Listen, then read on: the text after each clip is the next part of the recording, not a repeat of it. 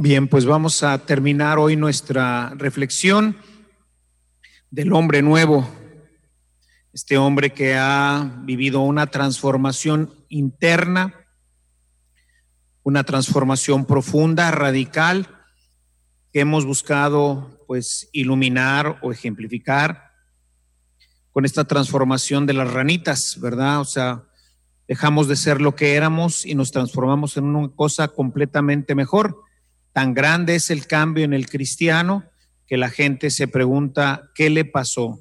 Hay algo que transcurre y que hay un antes y un después. Y bueno, pues este hombre que se ha transformado, espera, como veíamos en nuestro segundo día de reflexión, espera vivir una vida maravillosa porque esa es la oferta, la felicidad, la paz, la alegría, el amor, un hombre que sabe vivir en la abundancia y en la escasez, que sabe que todo conviene para él, donde el amor y la alegría son patrimonio continuo en su vida. Que sin embargo este hombre, como veíamos en el día de ayer, pues se encuentra con el problema del pecado, con el problema de las trampas que el demonio va poniendo a lo largo de la vida para ir evitando que nuestra realización en Cristo sea plena. Entonces hablamos de cómo tenemos que evitar especialmente los falsos ídolos, esas formas nuevas que el demonio, en la medida en que vamos avanzando, va poniendo a nuestro alcance con la idea de solamente ir cambiando a nuestros ídolos, pero como quiera la problemática de la infidelidad a Dios sigue presente. Terminaremos hoy con dos temas que trataré de sintetizar que forman parte de toda esta reflexión. Son dos temas que prácticamente es una sola, es una sola, un solo, un solo tema, porque es, primera parte, hablaremos de la iglesia, que es la comunidad de los hombres nuevos, es donde vivimos, nos desarrollamos. Voy a, usando el, el, el ejemplo que venimos dando de las ranas, pues es nuestro charco, ¿verdad? Es donde, donde participamos todos de nuestra vida, ahí es en donde participamos. Y un segundo momento lo dedicaremos a ver pues la vida que esperamos, el lugar en donde viven los hombres nuevos, el lugar eterno preparado por Cristo para todos nosotros. Así que bueno, pues iniciamos hablando un poquito del tema de la iglesia, que es el lugar en donde nosotros vamos generando la comunidad de los hombres nuevos.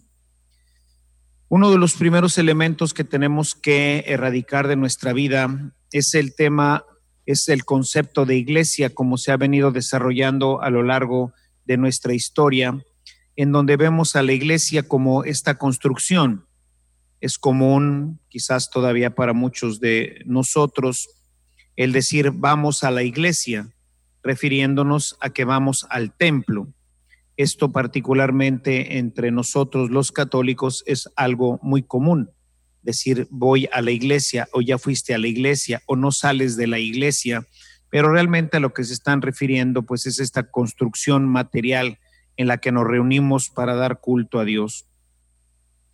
No será sino hasta el Concilio Vaticano II cuando empezaremos a desarrollar nuevamente un concepto que, que es patrimonio de la Iglesia Católica, el entender a la iglesia como comunidad, pero pues fueron muchos siglos y por eso todavía, pues apenas el Concilio Vaticano hace 60 años, que pues lo tenemos casi 60 años, eh, o sea, es poco tiempo y no alcanzamos, no alcanza a permear completamente las nuevas ideas que ha propuesto el concilio. Entonces, eh, hay una revolución ahí en donde empezamos nuevamente a retomar muchos de los conceptos y uno de ellos es el que la iglesia no es un lugar material. Y la comunidad eh, de la iglesia, tenemos que decir primeramente que no es una comunidad, no es una obra humana, construir la iglesia no es una obra humana, sino es una obra del Espíritu. No es una sociedad, aunque estamos jerarquizados, aunque hay una organización, que sostiene de alguna forma el caminar de la iglesia, pues no es como se entiende normalmente en el mundo laical, Se trata de una estructura hecha por el Espíritu y no por el derecho canónico. Es algo que Dios va creando y que es a donde nosotros nos vamos a integrar. Y la iglesia entonces la entendemos o empezamos a entenderla como una comunidad. Y aquí la palabra nos eh, habla de común unidad. ¿Qué es lo común? ¿Qué es lo que nos acumula? ¿Qué es lo que nos hace ser uno? ¿Qué es lo que nos hace ser comunidad? Pues hay algunos elementos que tendrían que identificarnos en la comunidad.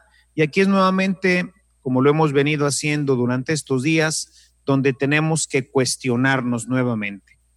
Como les he comentado, todos los ejercicios en general buscan un cuestionamiento serio, profundo de la persona que le lleve a tomar decisiones, porque esas son las que permiten el cambio.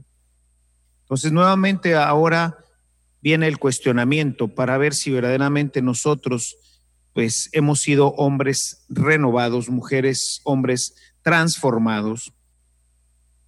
El cristiano se identifica en la comunidad precisamente porque es un seguidor de Cristo.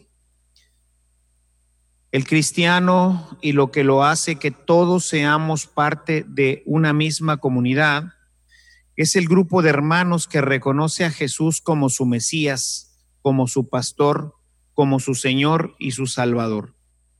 Son elementos que no me extiendo en cada uno de ellos, pero cada uno de ellos tendría que ver si verdaderamente mi vida, mi, actuar, reconoce a Jesús como Mesías, es decir, como mi Salvador personal, como mi pastor, que es el que me guía, y como Señor, que es el que obedezco.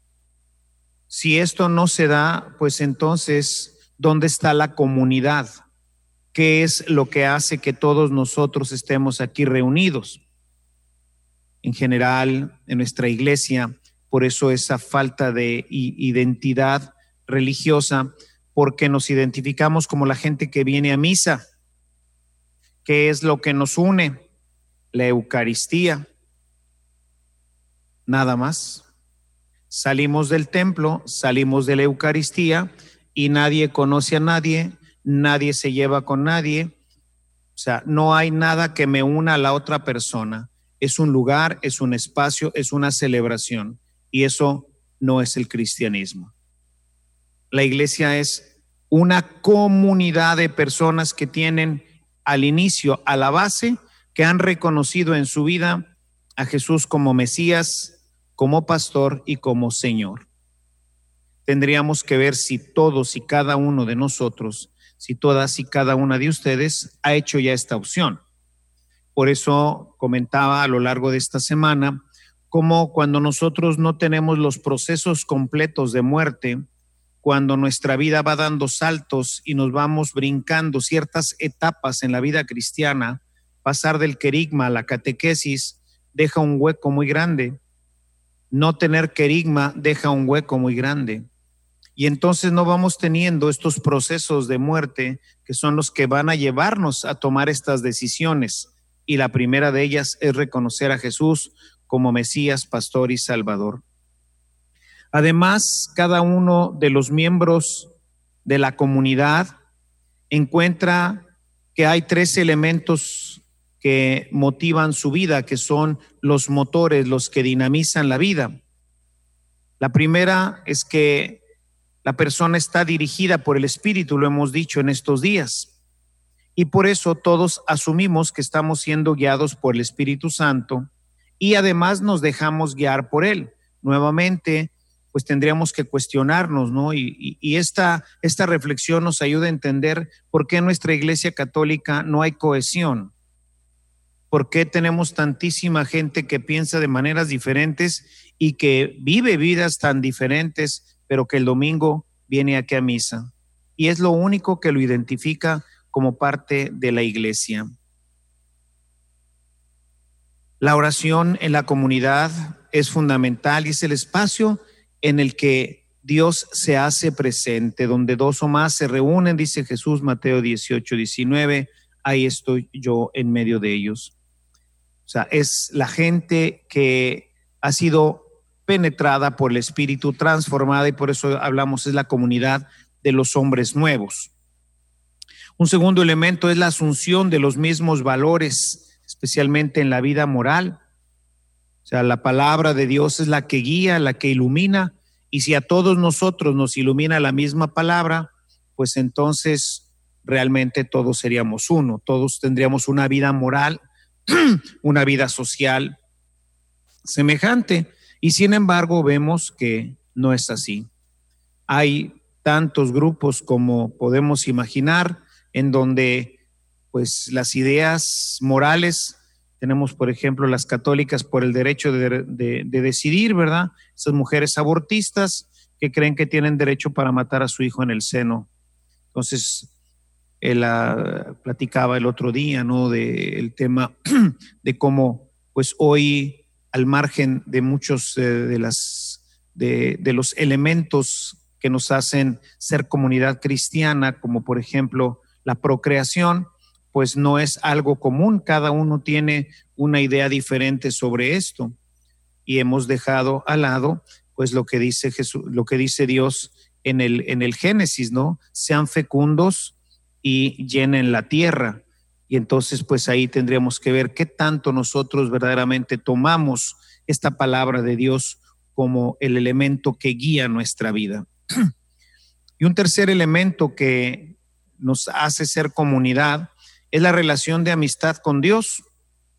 Es decir, todos disfrutamos de la participación de la vida espiritual, sentimos gozo en reunirnos ciertamente, como decíamos ayer, evitando la trampa del exceso, pero sentimos mucha alegría de orar, porque el Espíritu Santo nos mueve a encontrarnos con, con Jesús, a quien amamos profundamente y con quien deseamos estar todo el tiempo. Y por eso la oración llega a ser continua, porque estamos continuamente orando nuestra relación con Dios no es intermitente, es continua, porque lo amamos. Y esto nos va a convertir en, como lo dirá San Pablo, nos va a convertir en una verdadera familia que tiene un Padre al que amamos inmensamente y con el cual gozamos de estar con Él.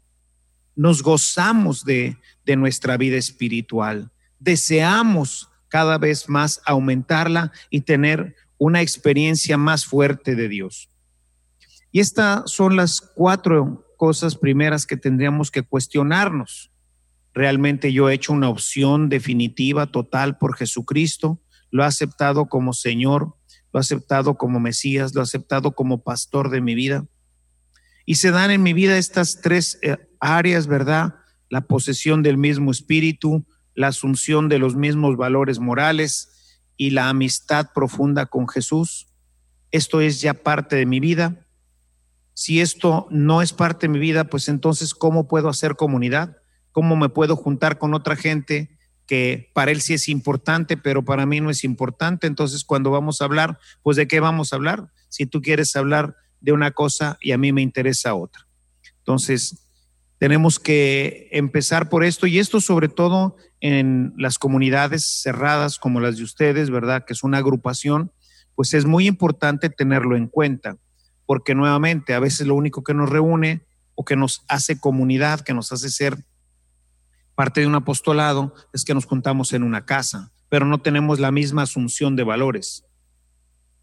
Lo que nos hace ser comunidad no es el centro del apostolado, no es Jesús, sino pues otras cosas, ¿no? Nos juntamos para llevar este comida a los pobres, nos juntamos para no sé, X cosa, pero no nos juntamos para encontrarnos verdaderamente con mis hermanos. Para Pablo, que es el que hemos venido siguiendo en nuestras reflexiones, la iglesia no es un tiempo o un lugar. Para Pablo, la iglesia es su familia. Esa es la iglesia. La comunidad de los hombres nuevos es una familia. No es simplemente una reunión de personas sino es una visión de encontrarme con aquellos que me aman y a quienes yo amo. Por lo tanto, no es algo que tiene que ver, como decía ahorita, con un lugar, Yo amo a mi hermano aunque no esté aquí, cuando salgo al atrio, cuando voy a mi casa, yo mantengo una relación porque es mi familia.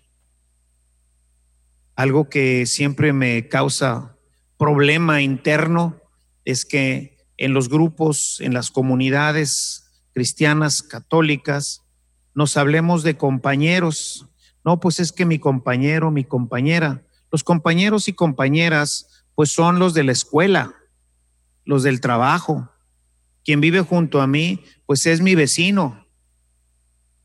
Pero los renacidos en Cristo, la gente que ha muerto y que ha renacido por el Espíritu Santo, ese es mi hermano, porque tiene el mismo Padre. Y Jesús es nuestro hermano.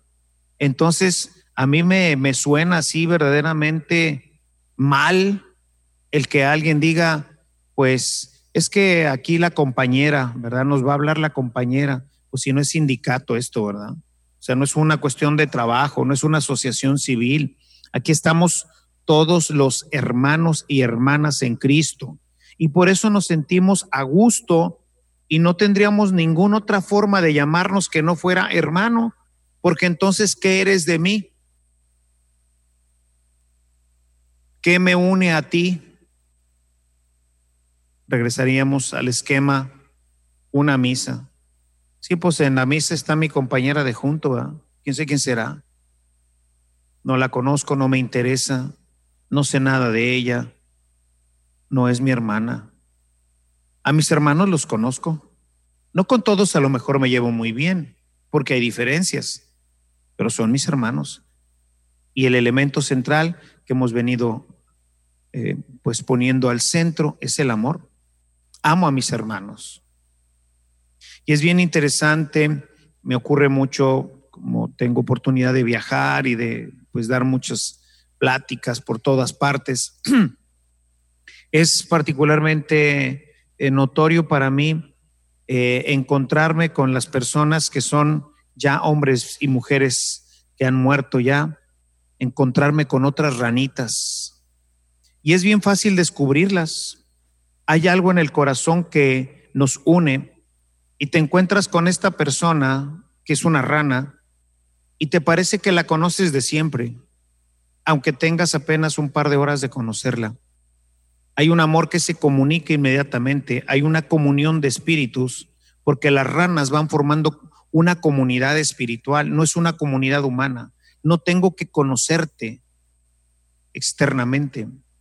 El espíritu que te conoce a ti, me conoce a mí, y es el que nos une y crea inmediatamente este amor para decirte, hermano, ¿cómo estás? Y en ese abrazo sentir que verdaderamente estoy abrazando a un hermano, a una hermana que parecería que la conozco de tanto tiempo. Cuando la persona no está muerta, cuando no es una rana, bueno, como está, felicidades, el abrazo, sí, pero, pero no está muerta, no es el abrazo de dos muertos, no es el abrazo de dos ranitas.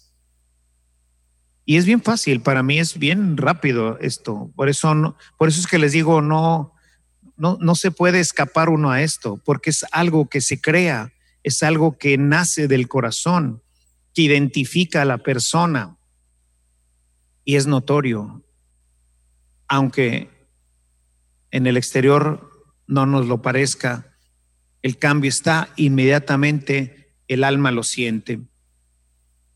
La iglesia es un lugar maravilloso porque ahí es en donde nos encontramos con el hermano. Y entonces cuando vengo a misa o cuando vengo a mi reunión, que es el, lugar ideal, porque pues las grandes comunidades es, difícil que nosotros podamos eh, realmente eh, desarrollar una verdadera comunidad, porque es difícil conocer, ¿verdad? A todos. Realmente la misa se le conoce o se le conocería, se le conocía anteriormente como la comunidad de las comunidades es donde nos reunimos todos a la celebración comunitaria, pero en donde están reunidas las comunidades. Hoy en día la misa no es una reunión de comunidades, es una reunión de personas, ¿verdad? que les une solamente la misa y vienen a ella los que vienen, ¿verdad? Pues muchos de ellos solamente porque hay un precepto que dice que hay que ir a misa los domingos. Al margen de esto, pues no hay más punto de unión, punto de integración. La comunidad se convierte así en un espacio de libertad porque me reúno con mis hermanos que me aman, que me aceptan como soy, pero más aún, que me ayudan con todos sus medios para que yo alcance cada día una vida más plena, para que sea mejor. Con ellos puedo practicar ampliamente la corrección fraterna, porque me aman y me entienden y yo sé que la persona que se acerca a mí para corregirme, esa persona lo está haciendo como lo haría un padre o una madre, no por fastidiar al hijo, sino verdaderamente porque ve que el hijo está mal y entonces busca corregirlo. Y no me siento agredido y no me siento mal, sino que al contrario, agradezco que me ayuden. La comunidad es el medio más importante para prever que nuestra vida espiritual se deteriore, para prever que nuestra vida moral nuevamente vuelva a tomar cauces mundanos.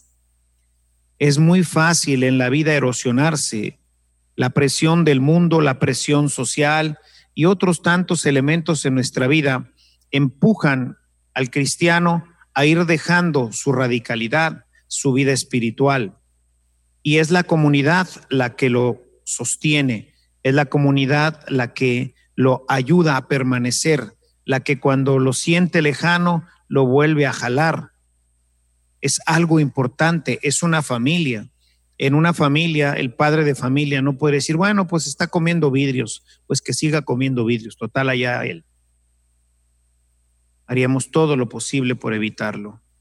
En una comunidad cristiana debería de pasar igual tendríamos obviamente, no solamente por la inhabitación del Espíritu Santo en las personas, pero tendríamos mucho menos divorcios, mucho menos violencia familiar, no solamente porque Dios está trabajando directamente en el corazón de cada uno de los miembros de la familia, sino porque además la corrección fraterna nos ayudaría a darnos cuenta cuando estamos exigiendo de más, cuando está o no estamos dando todo lo que deberíamos, etcétera cuando andamos tirando para el monte. Acuérdense lo que les decía ayer, el demonio es bien hábil, es bien sutil, sobre todo para trabajar en el hombre nuevo.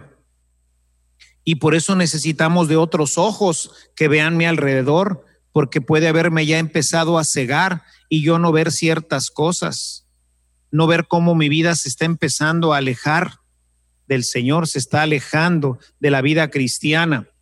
Y yo sigo pensando que estoy bien porque voy a misa, porque voy a mi reunión, porque todo lo, externo aparentemente está bien, pero mi corazón ha empezado a cambiar. Otra vez dejó, está empezando a dejarme de gustar el agua. Ya no quiero saltar. Ya perdí la entonación para croar. Mi vida está siendo afectada por ese antídoto que inyecta el demonio en el, en el hombre para que regrese nuevamente a la vida mundana. Podríamos entonces con todo esto decir, mis hermanos, que la, eh, la, la, iglesia, la comunidad de la iglesia, es una colonia del cielo que se establece en la tierra. Es una colonia del cielo, lo veremos un poquito más adelante y veremos que efectivamente sí es, que así es nada más que vivida no en la plenitud, no como lo viviremos en el cielo.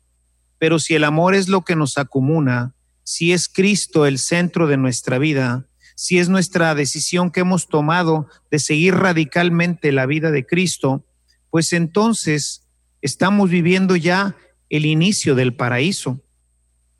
Ahí en la comunidad cristiana se da la paz, la alegría, el amor, la fraternidad, la ayuda mutua.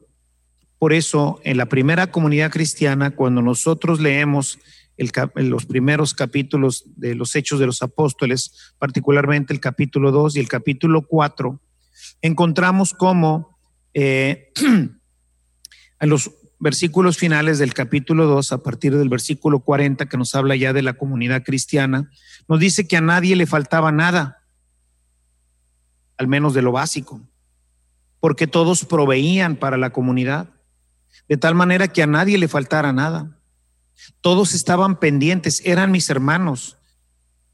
Yo no puedo, digo, en una comunidad básica, ¿verdad? Que realmente, como dicen, a veces el ser humano es peor que los animales, porque los animales cuidan a sus cachorritos y protegen el cubil. Y a veces nosotros como, como seres humanos parece, parecería que no, no estamos interesados en protegernos internamente, ¿no? Y vemos los peligros y no hacemos nada, y no hacemos nada por el hermano que está tirando para el monte, en la comunidad cristiana esto no ocurre. En la comunidad cristiana todos vemos por todos y todos nos ayudamos. Es bien triste conocer historias de católicos, porque no conozco protestantes, muchos más que los que me encuentro de cuando en cuando, pero es triste ver que en una, en una familia haya hermanos, que un hermano está económicamente muy bien y el otro está económicamente muy mal y que a veces no tenga el hermano para pagar la colegiatura y el otro diga, pues ese es tu problema, ¿verdad? O sea, hay muchas cuestiones en el tema del, del dinero, que es uno de los grandes ídolos del hombre. Estoy escribiendo un tema precisamente sobre esto y tengo una, todo un seminario que es muy importante sobre esto, que se llama El dinero, mi familia y Dios son elementos que conviven mi familia, el dinero con el cual se mantiene y Dios. Y tiene que estar todo integrado. Cuando esto no ocurre, las cosas no funcionan bien. También, pues valga el comercial, ¿verdad? También les, les, eh, les recomiendo este seminario, El dinero, mi familia y Dios y también ya que estoy en comerciales, hay tres seminarios que me parece que toda familia debería de, escuchar. Todo esto lo he hecho porque seguramente algunos conozcan que tengo una comunidad de matrimonios, se llama Vivir en Cristo, en donde hay pues, alrededor de unos mil matrimonios. Entonces mi trabajo con las familias pues es siempre intenso y me he dedicado pues a tratar de darles material que les ayude a formar su matrimonio particularmente y dentro de ellos su familia. Y hay tres temas fundamentales. Uno es el demonio, cómo, cómo actúa, es en la forma personal. Y en la línea de las familias hay tres seminarios, uno que se llama Mi familia, el espacio perfecto para ser felices. Otro seminario que es el amor conyugal, la relación íntima de la pareja a los ojos de Dios el otro es el dinero, mi familia y Dios, y otro creciendo juntos. Son elementos que permiten eh, entender un poco desde la perspectiva cristiana cómo vivir mi vida en la familia, en todas sus áreas, ¿verdad? En el área íntima, muy importante, muchos, muchas, muchas parejas tienen graves problemas en esta área porque no se conocen y no conocen cuál es el plan de Dios para ellos. Otros tienen graves problemas por el manejo del dinero. Ahorita estoy trabajando con una, con una familia, tiene serios problemas ya matrimoniales, conyugales, por el tema económico. Entonces son, son áreas importantes de la vida que el cristiano, el hombre nuevo, maneja de una manera completamente diferente. Tenemos una presión muy grande del mundo sobre el tema sexual y tenemos una presión muy grande sobre el tema económico. Entonces necesitamos saber qué dice Dios, qué es lo que Dios ha provisto para algo pues que ha existido siempre. Todos han necesitado dinero o medios de intercambio económico para tener lo que se tiene. Te cambio tres melones por un kilo de, arroz, ¿verdad? Pero el otro no quiere porque el otro quiere seguir atesorando el arroz. o el otro no le quiere dar suficientes melones por el arroz, en fin. Es, esto ha sido, es algo que está en nuestras vidas, es algo que funciona desde siempre. El tema sexual, desde siempre. Son problemas que afectan no solamente al cristiano, sino al cristiano que vive en comunidad. Y la primera comunidad es mi casa. Por eso cuando en la primera comunidad no se da la común unidad, cuando formamos parejas en donde los dos no son hombres muertos, ay Carlitos, se complica. Si los dos están no muertos, el demonio interviene. Imagínense cuando los dos, uno está vivito y coleando y trae muchas ideas de nuestro mundo. Se complica, se complica, se complica bastante el, el tema. Es la comunidad donde nos sentimos queridos, aceptados, reconocidos, viviendo la cercanía y la preocupación de los demás, de cada uno de ellos. Ahí me siento querido, aceptado. Y esto particularmente, este tema particularmente creo que sea importante para ustedes, hermanas, porque ustedes viven esta, esta realidad o deberían de vivirla, porque viven tienen estas reuniones, pero yo no sé si son nomás unas reuniones o verdaderamente de ahí se va formando una verdadera comunidad. Y para que sea comunidad tiene que tener todos estos elementos, si no, no es comunidad cristiana. Es un grupo que se dedica a leer la Biblia, pero no es una comunidad. Una comunidad es otra cosa. Es el espacio donde viven las ranas, todas iguales. Y uno de los elementos fundamentales, especialmente en Pablo, es que, como ven, todo tiende, todo tiende hacia la unidad. Dice en Efesios 4, 4, 5, dice, hay un solo cuerpo, un solo espíritu, así como también fueron llamados a una sola esperanza, un solo Señor, una sola fe, un solo bautismo, es decir, unidad, siempre unidad. Pablo compara la unidad de la iglesia con la unidad del cuerpo y con la unidad del Espíritu, que es quien anima a este cuerpo. Sin embargo, pues podríamos nosotros entender hoy a la iglesia, a la iglesia, con todas las divisiones que hoy tenemos, metodistas, anglicanos, pentecostales, católicos, podríamos hablar de una sola iglesia. Y fíjense, Pablo en, la carta a los Gálatas, capítulo 3, verso 28, dice, todos ustedes son hijos de Dios mediante la fe en Cristo, porque todos los que han sido bautizados en Cristo se han revestido de Cristo. Ya no hay judío, ni griego, ni esclavo, ni libre, hombre ni mujer, sino que todos ustedes son uno solo en Cristo. Y a veces tenemos la tentación de preguntarnos, ¿y esto será solamente en el cielo? Y la realidad, pues no es así. Porque lo que nos hace comunidad es la muerte en Cristo. Por eso todo el tema de esta semana ha sido estar seguro de que estoy muerto, trabajar hacia esa muerte para poder pertenecer realmente a la iglesia. Porque como veremos enseguida, la siguiente vida es solamente para los muertos para los renacidos en Cristo. Los demás no tienen cabida en el cielo. El cielo está hecho para los que mueren. Y por eso la muerte física es solamente un signo de lo que debe de haber ocurrido en nuestra propia vida. El muerto, ahora, pues si le pasa un millón de dólares por arriba de, de los ojos, pues no hace nada, ¿verdad? No los toma. ¿Por qué? Pues simplemente porque está muerto. El muerto en Cristo le pasa exactamente lo mismo.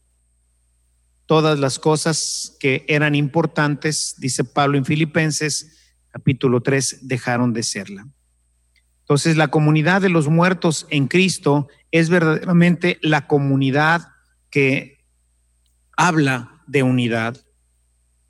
Todos los muertos, jóvenes, viejos, en fin, de todos, incluso los, los eh, hermanos de la Reforma, pues todos ellos tendríamos que hablar precisamente de esa muerte, de haber muerto en Cristo. Y entonces, si un pentecostal realmente está muerto, si él realmente ha hecho una opción por Cristo y su vida está guiada por el Espíritu y pertenece realmente a la comunidad de los muertos, ese es mi hermano también. A lo mejor le falta una mano, pero porque le falte una mano a mi hermano, ya no es mi hermano. A lo mejor le falta un pie y una mano, y porque le falta un pie y una mano, ya no es mi hermano. Sigue siendo mi hermano. Serían ranitas, regresando al tema de las ranas, pero a lo mejor es una rana que en vez de tener motas verdes, tiene las motas un poquito más cafés, o no tiene motitas, pero todas croamos, y todas saltamos, y todas somos verdes, somos ranas. El que a nuestros hermanos separados les falte algo, no quiere decir que no sean nuestros hermanos el movimiento ecuménico ha ido avanzando en esto para ir empujándonos hacia la unidad, a entendernos con nuestras diferencias y a ir buscando cómo arreglar estas diferencias. Son diferencias que tienen que ver básicamente con doctrina. ¿Es lo mismo el grupo de la renovación que el grupo de cursillos? No, llevan espiritualidades diferentes. Es lo mismo los franciscanos que los salesianos no llevan espiritualidades diferentes. Pero finalmente deberíamos de ser pues uno solo, ¿verdad? Y vemos a lo largo de la historia cómo ha habido tremendos pleitos, incluso internos, entre nosotros mismos. Hace apenas unas décadas surgió el movimiento lefebrista. Monseñor Lefebvre dice, yo no estoy de acuerdo con el Concilio Vaticano II. El Concilio Vaticano II fue un, fue un concilio espurio y por lo tanto todo lo que decidió no es válido. Así que yo sigo celebrando en latín y sigo utilizando el misal de Pío V y yo no acepto las reformas particularmente litúrgicas y otras más del Concilio Vaticano. En otros tiempos, ¿qué se hubiera hecho? Lo hubieran expulsado de la iglesia lo hubieran sacado, lo hubieran anatemizado, lo hubieran expulsado de la iglesia. Después del concilio, el Papa Juan Pablo dijo, hagamos la sociedad de Pío, de Pío X y ofrezcámosle también la misa en latín y dejemos que Dios vaya arreglando las cosas pero no los veamos como gente externa a la iglesia. Y no se rompió la relación con los lefebristas. Siguen siendo parte de la iglesia católica. ¿Tienen diferencias con nosotros? Sí. Ellos no celebran de frente al pueblo, sino de espalda. No usan el misal de Pablo VI, sino el de Pío V y algunas otras como traer el velo y algunas otras cosas. ¿Y eso está mal?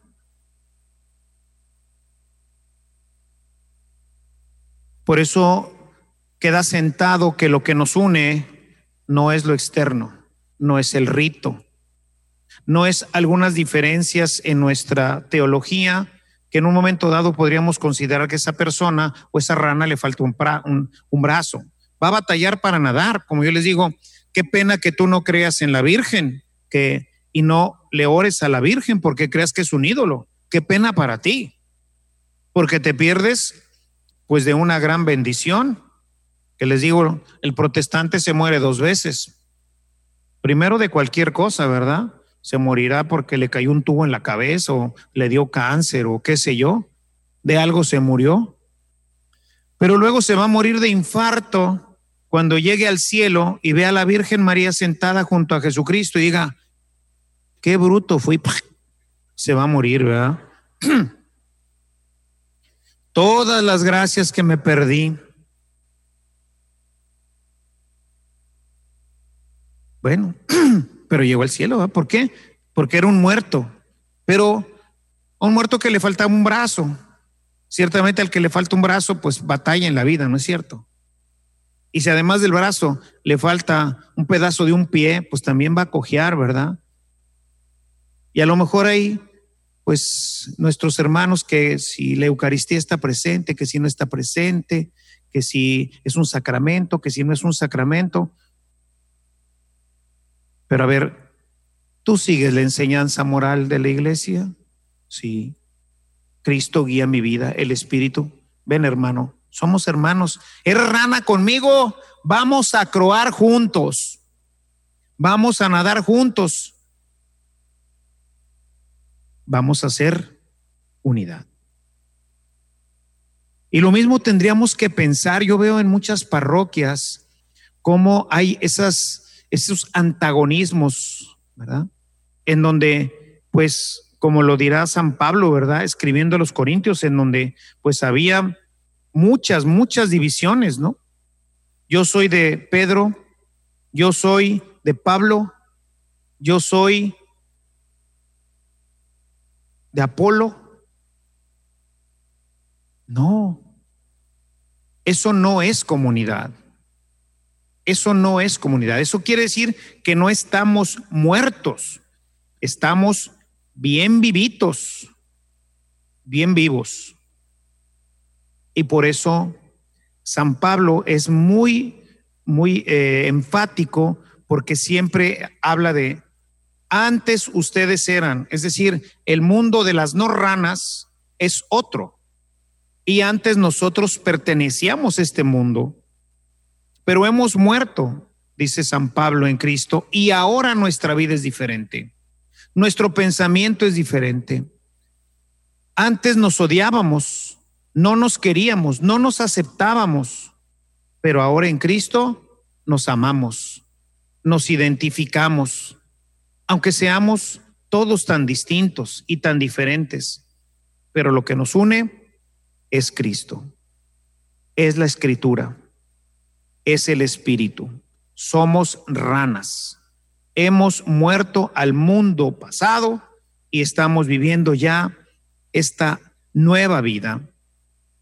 San Pablo habla siempre de la unidad con Cristo. Nos hemos unido a Él y con Él formamos un cuerpo. Imagínense un cuerpo despedazado, una mano por allá. Podríamos decir que eso es un cuerpo, no, son partes de un cuerpo, pero el cuerpo tiene que estar todo pegado, todo unido. Eso es lo que nos hace ser un cuerpo. Y esta relación para Pablo es bien importante. En la carta a los romanos, en el capítulo 8, verso 17, dice lo siguiente, si somos hijos, somos herederos, herederos de Dios y coherederos junto con Cristo, coherederos con Cristo. Pues si ahora sufrimos con Él, también tendremos parte con Él. San Pablo, más que hablar de coinonía, que es de lo que siempre hablamos, estar todos, es la reunión de los hermanos, la coinonía, él más bien habla de la sincronía. Él antepone muchas veces a la, a la integración con Cristo y de los hermanos la partícula griega sin, S y N, que significa junto con. Y en este texto particularmente habla de esta sincronía, de este ser con. He querido busqué el, texto en griego para verlo directamente y no quedarme nada más con lo que voy leyendo. Dice, se lo voy a leer en, en griego para que digan, ay, Carlitos. Este texto de Romanos, verso, capítulo 8, verso 17, dice, Eidetecna kai cleronomoi, cleronomoi menteu, sin cleronomoi, herederos con, sin cleronomoi. Le pone la partícula sin de Cristo, o sea, somos coherederos con Cristo. Eiper, sin pascomen, sufrimos con él, sin pascomen. Inakai, sin dosaxtomen, para tener su misma gloria.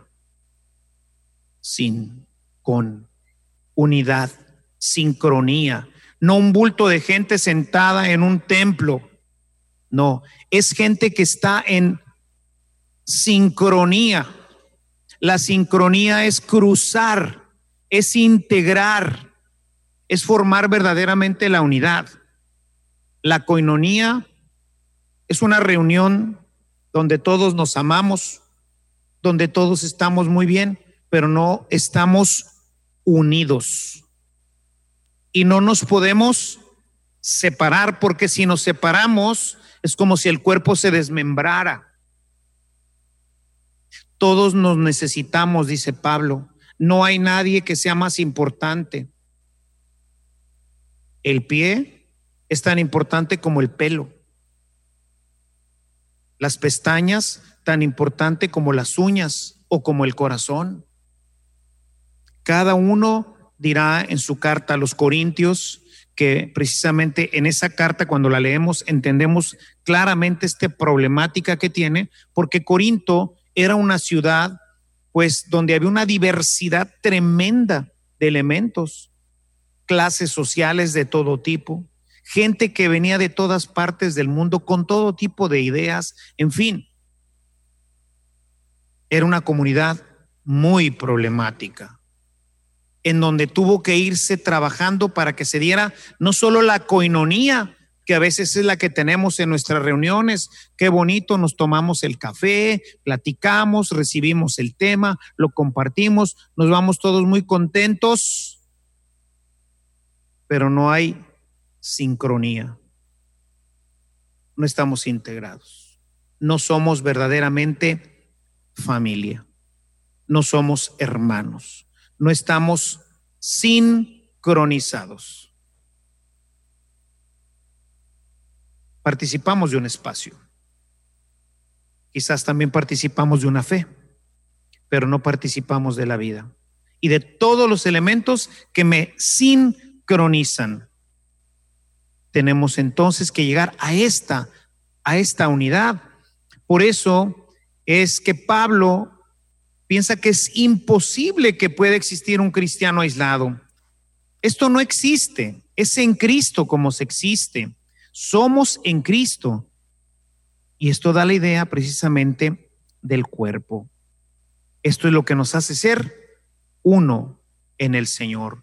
Esto es lo que nos hace y nos da la visión real de la iglesia, del charco de las ranas, donde estamos todas las ranas, pero no es que participamos, fíjense aquí en este ejemplo amplio al tema de las ranas, no es que las ranas están todas en un charco, no es locacional, no es una locación, no es un lugar.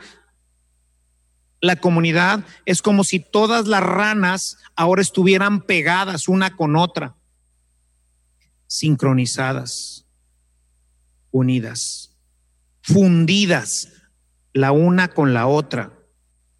Y aunque nos separemos, seguimos sincronizados, porque no depende del lugar, no depende de la charla, depende de algo sobrenatural, que es lo que nos une. Y es Cristo, es su espíritu. Pero esto solamente ocurre cuando estás muerto. Y aquí tendríamos que regresar nuevamente al, al ejemplo de los antiguos, ¿verdad? ¿Cuándo te daban el Espíritu? Hasta que estabas muerto, hasta que te enterraban en el bautismo. Hoy tenemos que vivir ese proceso de muerte que en aquellas comunidades se vivía anteriormente. Ahora hay que vivirlo. Ya tenemos el sepelio, ya nos enterraron, pero hermanos, nos enterraron vivos. Hay que morirse, porque solamente el muerto recibe este espíritu que es el que nos acumula es el que va más allá de la locación, es más, va más allá de si yo soy blanco, rico, pobre, eh, judío o no judío. Yo me uno a la comunidad porque hay un espíritu que me hace uno y me integra a él, me sincroniza con él. Sin este espíritu, esto no jala. De ahí nuevamente la importancia de la oración, la importancia de nuestra vía penitencial, la importancia de ayudar al hombre a morir y darle más espacio a Dios en mi vida para que el Espíritu verdaderamente pueda llegar a tener control, dominio sobre mi vida. Porque de lo contrario, hermanas, no hay comunidad.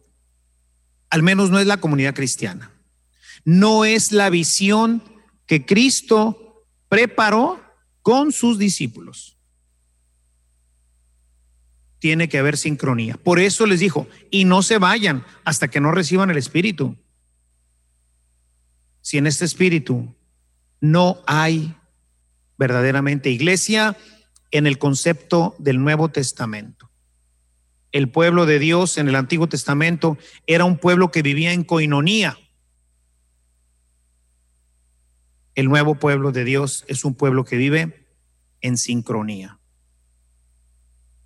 Es la gran diferencia, el espíritu que se hace presente en nuestra vida. Y este fue el gran reto de Pablo, lograr que la iglesia se entendiera como una unidad, como un cuerpo, que dejara de pensar en su persona y empezara a entenderse como un cuerpo en el que no hay divisiones, en donde todos participamos completamente de la misma vida, del mismo espíritu, de la misma fe y sobre todo de la misma forma de vivir como cristianos.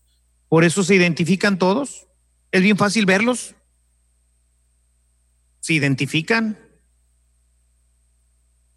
porque su vida está siendo guiada continuamente por la acción del Espíritu Santo. Esta es la comunidad aquí en la tierra. Esta es la colonia, como decíamos, de hombres y mujeres que pertenecemos a esta comunidad en sincronía donde el Espíritu Santo actúa en cada uno de nosotros. Y como les decía, ¿no? Hay que cuestionarnos, empezando desde, desde la iglesia en general, hasta nuestras pequeñas comunidades, los grupos en los que ustedes se reúnen como asamblea, donde se reúnen para tomar su clase o no sé cómo sea la dinámica de su, de su reunión. Pero tenemos que analizar, y esto creo que a nivel de la dirección sería interesante porque el, ah, el impulso que le dejó a la iglesia tantos siglos de individualismo, es muy fuerte. Y grupos que me estaban comentando que tienen 75 años de, existir, ¿sí? Es decir, ustedes nacen antes del concilio, con una visión preconciliar. Todos estos conceptos de los que he tratado a lo largo de este, de este retiro o de estos ejercicios es la visión que la iglesia propone tomada de las comunidades iniciales, que no está presente en la historia, en la iglesia preconciliar. Y una de ellas, y quizás la más grave, porque es la que afecta a todas las demás, es el concepto iglesia. Si el concepto iglesia es este, esto está perdido. Porque entonces, ¿a qué me reúno? ¿Cuál es el centro? ¿Cuál es la motivación? ¿Qué es lo que pasa ahora bajando ya a las comunidades como ustedes. ¿Qué es lo que me hace ser parte de la agrupación? Conocer a mi fundadora, sus principios, sus bases. O lo que me hace pertenecer es estar muerto. Eso hace que sea realmente hermano Y esto es un tema importante en las pequeñas comunidades, sobre todo en las comunidades más antiguas, porque la inercia es muy fuerte. Y entonces necesitamos revisar si verdaderamente estamos en sincronía, si estamos verdaderamente creando estos lazos, estos vínculos que no son humanos, no tienen que ver con las constituciones de la agrupación, no tiene que ver con una lineamenta, tiene que ver con algo que el espíritu hace. Y entonces yo necesito ver si la vida espiritual está verdaderamente generando, como se los decía al principio, si yo como pastor estoy verdaderamente generando la muerte de mi comunidad o nomás los estoy entreteniendo. Pero no mueren, nunca mueren, nunca dan el paso hacia la muerte. Se me acercaba otro día que una persona y decía, padre, ¿cómo, ¿cómo puedo darme cuenta si, si a lo mejor soy una persona que está agonizando y no quiero morirme? Y mientras no mueras, mientras te defiendas, mientras no quieras dejar ciertas cosas de tu vida, sigues estando viva. Y mientras estés viva, no hay espíritu. Y entonces lo que nos reúne son cosas únicamente circunstanciales. El templo. Vengo a una catequesis. El templo. Vengo a la misa la casa de fulanito perenganita, vengo a mi reunión de agrupación. Todo es circunstancial. Una vez que salgo de la casa, se acabó mi reunión. Ya, regreso a mi vida. Y las otras, cada quien. No hay sincronía. Salgo del templo, se acabó la catequesis, no hay sincronía. Vengo a la misa, se acabó la misa, no hay sincronía. Y entonces vivimos en el, en el cristianismo desmembrado, en donde no somos uno. Y por eso pues cada uno tira para el monte, porque no somos uno. Entonces es importante asegurar, sobre todo a nivel de los pastores, que lo que estoy buscando no es instruir, sino ayudar a morir. Les decía al principio, ¿verdad? El hombre busca formas para vivir y vivir bien. Y el Evangelio te habla de formas para morir y morir bien. Y el que no muere, dice Jesús, no da fruto. Entonces, ese es el, el trabajo de nuestra vida morir. Porque esta muerte, y aquí entro al último tema, esta muerte precisamente es la que nos va a llevar a la vida definitiva. A la casa, así le llamo a este quinto tema que vemos hoy en esta reunión también. La casa definitiva del hombre nuevo. Esto es el cielo. Y quisiera hoy, para hablar del cielo, hablar del lugar a donde Dios nos quiere llevar a todos los hombres nuevos, a todos los que hemos muerto en Cristo. Quiere llevarnos a un lugar maravilloso, pero tenemos que asegurarnos que estamos muertos, porque si no hay muerte, pues no hay vida. No hay vida aquí y tampoco hay vida allá.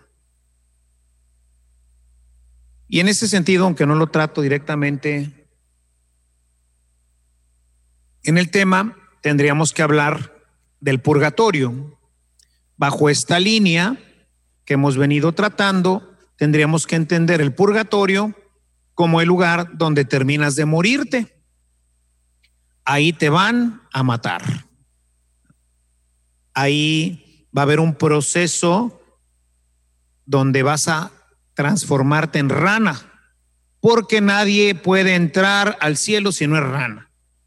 En el cielo nada más hay ranas. Y si te falta un brazo, te van a ponerle brazo para entrar como una rana completa. En el, en el, en el cielo se cumple aquello que dice San Pablo en su carta a los Efesios en el capítulo 4, hasta alcanzar la estatura del varón perfecto que es Cristo. ¿La alcanzas aquí o la alcanzas allá?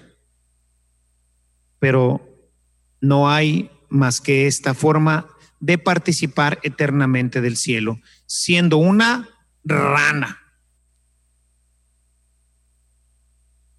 Una rana como Jesús, ¿verdad? Pero que no le moleste al Señor que hoy le llame rana.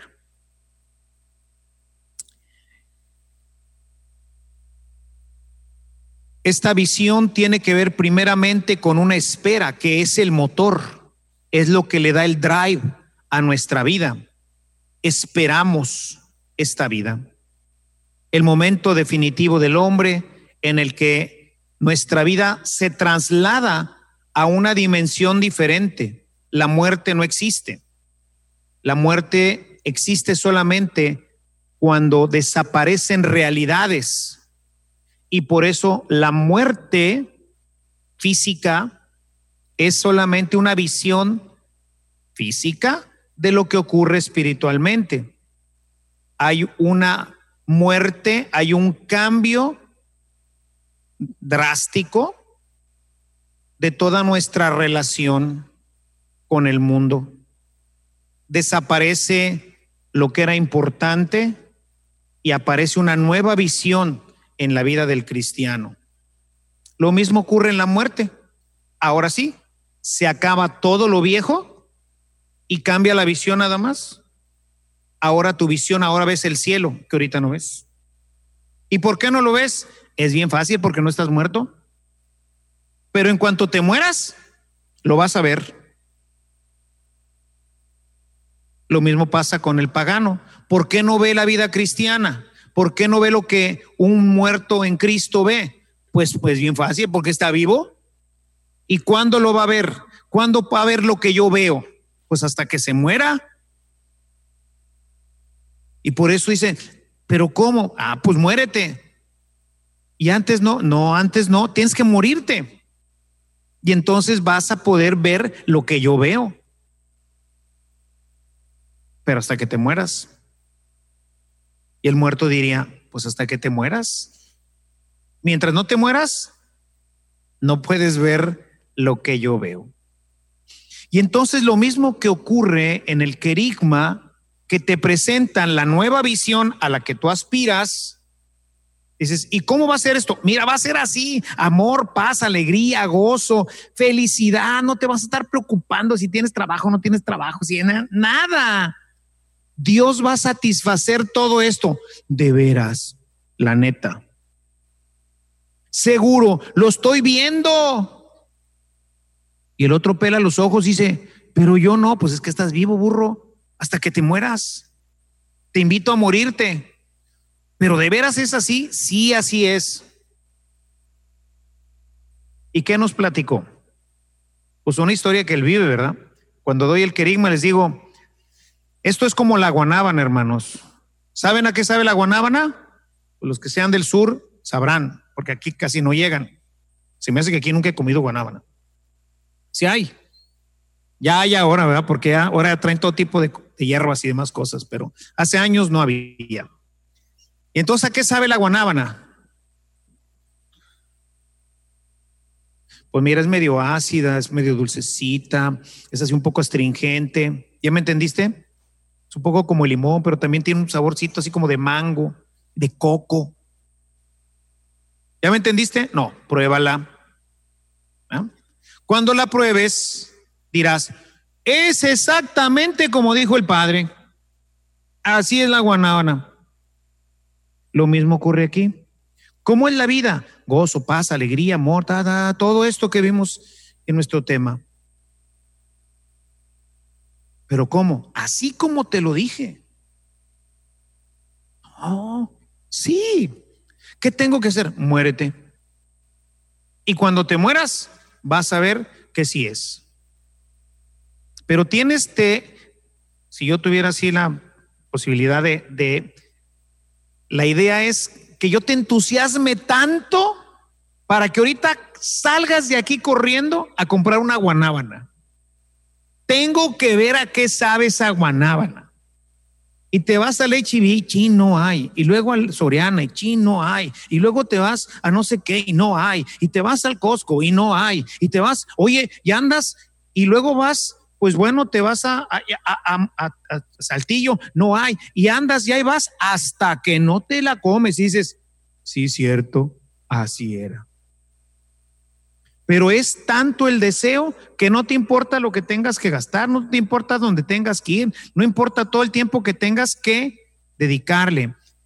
Como cuando Jesús nos habla del tesoro escondido, ¿se acuerdan? Que va y vende todo hasta que compre el terreno y dice, ahora sí es mío, véngase. Pero mientras hay que invertirle, pero hay una motivación, quiero comerme la guanábana. Lo mismo pasa con la vida eterna, hermanos. ¿La vemos? No. ¿Quién la ve? ¿Quién la ve? Los muertos, ¿ah? Nada más. Nosotros no la vemos. Pero tenemos un muerto que resucitó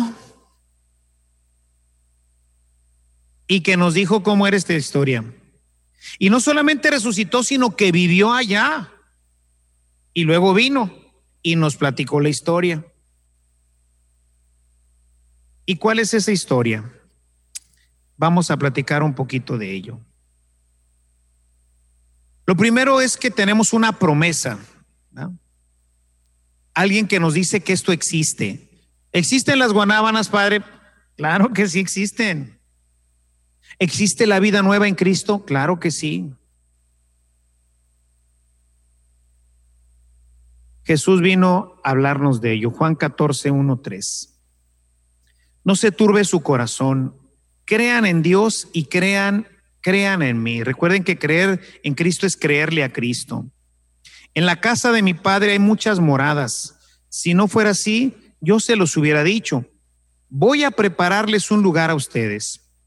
Y si me voy y preparo un lugar para ustedes, vendré otra vez, los, los tomaré conmigo para que a donde yo estoy, ahí también estén ustedes. Órale, qué promesa. Voy a prepararles un lugar en la casa de mi Padre. Y entonces la primera idea que nos viene del cielo es una una casa, ¿verdad? Una casa. ¿Como cuál? Pues imagínate una casa, ¿verdad? Donde hay muchas habitaciones. Y en una casa, ¿quién vive? La familia nada más, ¿verdad? ¿Y qué pasa si no eres familia? Lástima, Margarito. Busque otra choza, amigo. Aquí no es. Se equivocó de puerta. Esta es la casa de la familia de los muertos. Esta es la familia de Dios. Oiga, pero lástima. Usted no está muerto, no puede ver esto. Burbay. Entonces, la primera idea que nos presenta Jesús en la promesa es, raza, hay que pedalearle. Hay una promesa en el cielo, dice el cantito de los carismáticos, ¿Qué es para ti? ¿Qué es para mí? Hay una casa, pero en las casas, y es la casa del Padre, la casa de mi Padre, y entonces en esa casa les voy a preparar un lugar para que donde yo esté, esté también ustedes, los que me han seguido, los muertos en Cristo, la familia de Dios. La primera idea es una casa, pero es la casa de la familia. Entonces, esto ya nos da una perspectiva hacia adelante. En este mismo sentido, dice San Pedro en su segunda carta, capítulo 3, verso 13. Pero según su promesa, ¿cuál promesa? La casa, ¿va? Según la promesa de Cristo, nosotros esperamos cielos nuevos y tierra nueva en los cuales vamos a vivir en los cuales mora la justicia. La justicia que es, en el, en el término neotestamentario, justicia es santidad. Oiga, yo no, no, no llegué a ser santo. Lástima, Margarito. usted no puede participar del cielo nuevo y de la tierra nueva. ¿De qué nos habla esto? De las cosas que conocemos, hermanos. No podemos imaginarnos algo que no tuviéramos ninguna referencia, como lo de la guanábana. Pues es como se parece a, es un poco ácida, pero no es propiamente ácida. Ya se me está antojando. Es dulce. Y como así es. Pues son ideas, todos conocemos el dulce, ¿no? Y conocemos el ácido y conocemos quizás el coco y a lo mejor hemos probado también otras frutas y te imaginas, ¿no? Te das una idea. Lo mismo hace Dios con nosotros cuando nos habla de las cosas que ahorita no podemos ver, no podemos tocar. ¿Para qué? Para que haya motivación en nosotros, para ponerle pilas. ¿Qué tengo que hacer? Tengo que morirme, tengo que ser santo, porque si no me muero, no soy iglesia, y si no soy iglesia, no soy familia. Y si no soy familia, lástima, Margarito. Busque otro hotel en otra parte.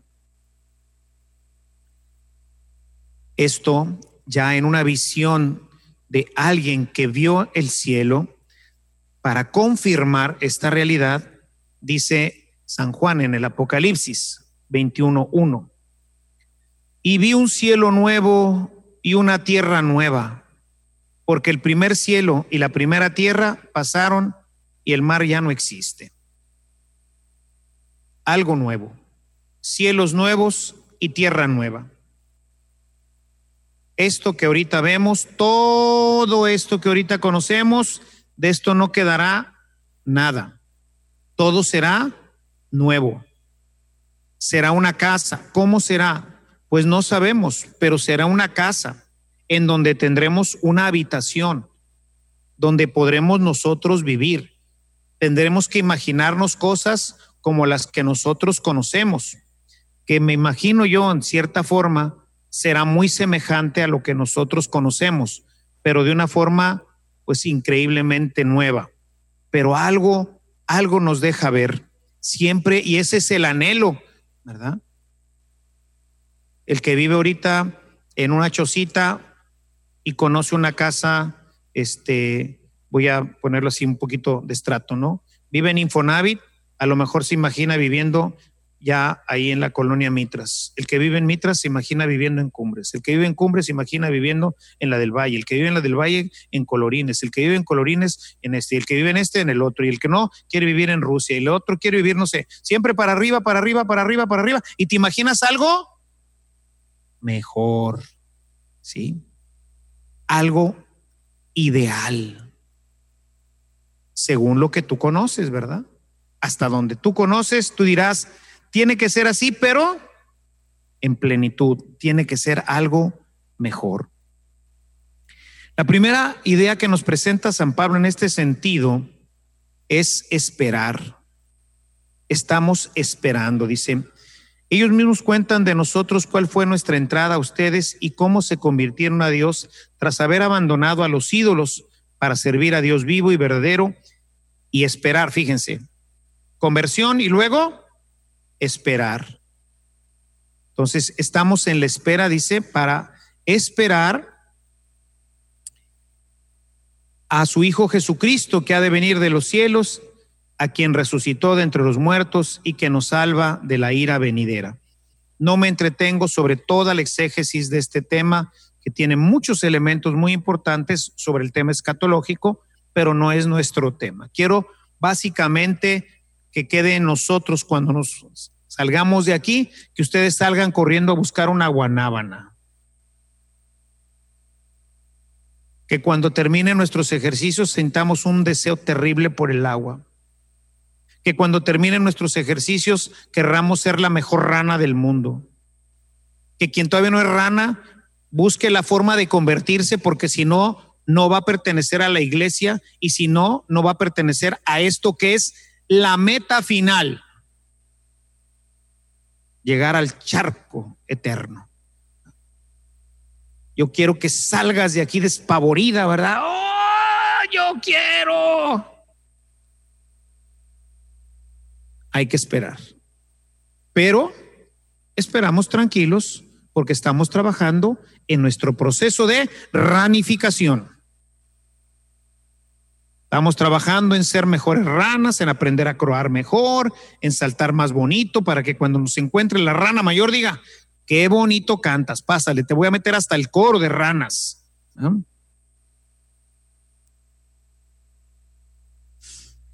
En este texto vemos esa creencia firme que ha tenido la iglesia en la promesa de Cristo de regresar y llevarnos a vivir junto con Él.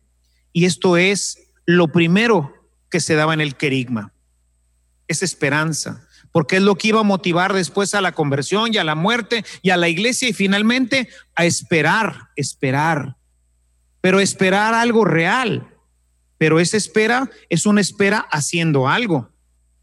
Pues aquí, ¿qué estoy esperando a que venga el Señor? No, hombre. Tienes que ser rana primero. ¿Y cómo le hago? Ah, déjame te explico. Evangelización. ¿Cómo llego a la muerte del hombre viejo? Este es el camino. Por eso les vuelvo a insistir, mis hermanas. Tienen que ver si sus programas de formación, si sus programas de comunidad, verdaderamente están orientados bajo esta visión de muerte, si están verdaderamente eh, sintonizados con un programa de sincronía y no solamente de coinonía, para que verdaderamente se dé esta expectativa final de el cielo, porque si no, pues nos, nos, quedamos como que a medias, ¿no? Nos quedamos, sí, con ciertos procesos, ciertos avances, pero no se da la resolución final. En cuanto a la fecha de este acontecimiento, San Pablo nos dice que es incierta. Lo veremos también en Marcos 13:12 y Marcos 24:36. Pero Pablo dice en Primera de Tesalonicenses 5:1 dice, en lo que se refiere al tiempo y al momento, hermanos, no tienen necesidad de que yo les escriba. Ustedes mismos saben perfectamente que el día del Señor ha de venir como un ladrón en la noche. ¿Cuándo va a venir? ¿Quién sabe? Por lo tanto, estén preparados, ¿sí? Trabajen, trabajen en su proceso de muerte, trabajen en su proceso de sincronía, hagan todo un proceso en sus vidas para que puedan realmente estar preparados. Si a ti te encuentra el Señor muerto, ya le hiciste si te encuentra en sincronía, eres familia, ya la hiciste. Bienvenido a la casa del Padre Eterno. Estén preparados. No sabemos cuándo va a ser, ahorita, mañana, en 20 años, 50 años, no lo sabemos. Sabemos que el encuentro con Cristo, pues, surgirá o cuando Él regrese, que no sabemos cuándo vaya a ser, o bien cuando te mueras. Será el momento de la parucía para ti. Será el momento del encuentro con el Señor. Y esperamos este encuentro, esperamos este momento de la muerte definitiva. Ahorita ensayamos la muerte. Ya ni nos interesa el mundo. Cuando se acabe, pues, ¿para qué lo quería? ¿Qué dice Santa Teresa? muero porque no muero. Y tan alta es vida espero que muero porque no muero. San Pablo dice, si me dan a escoger, pues ni me pregunten, ¿verdad? Yo preferiría ya irme a gozar con Cristo. Pero si mi apostolado todavía puede ser de utilidad para ustedes, pues entonces prefiero también quedarme. Y visto que hay mucha necesidad, dice, creo que finalmente me quedaré. Un muerto en Cristo anhela morirse, definitivamente. En todos los funerales les digo, hablamos bien poco de esto y lo anhelamos tan poco que nadie se alegra con esto. Santa Teresita del Niño Jesús le decía a su mamá, mami, ¿por qué no te mueres? Hoy también muchos adolescentes se lo dicen a su mamá. ¿ah? Pero obviamente no como se los decía Santa Teresita. Santa Teresita porque tenía una comprensión muy clara de la muerte. Ella quisiera haberse muerto y bueno, Dios le concedió eso. 25 años murió.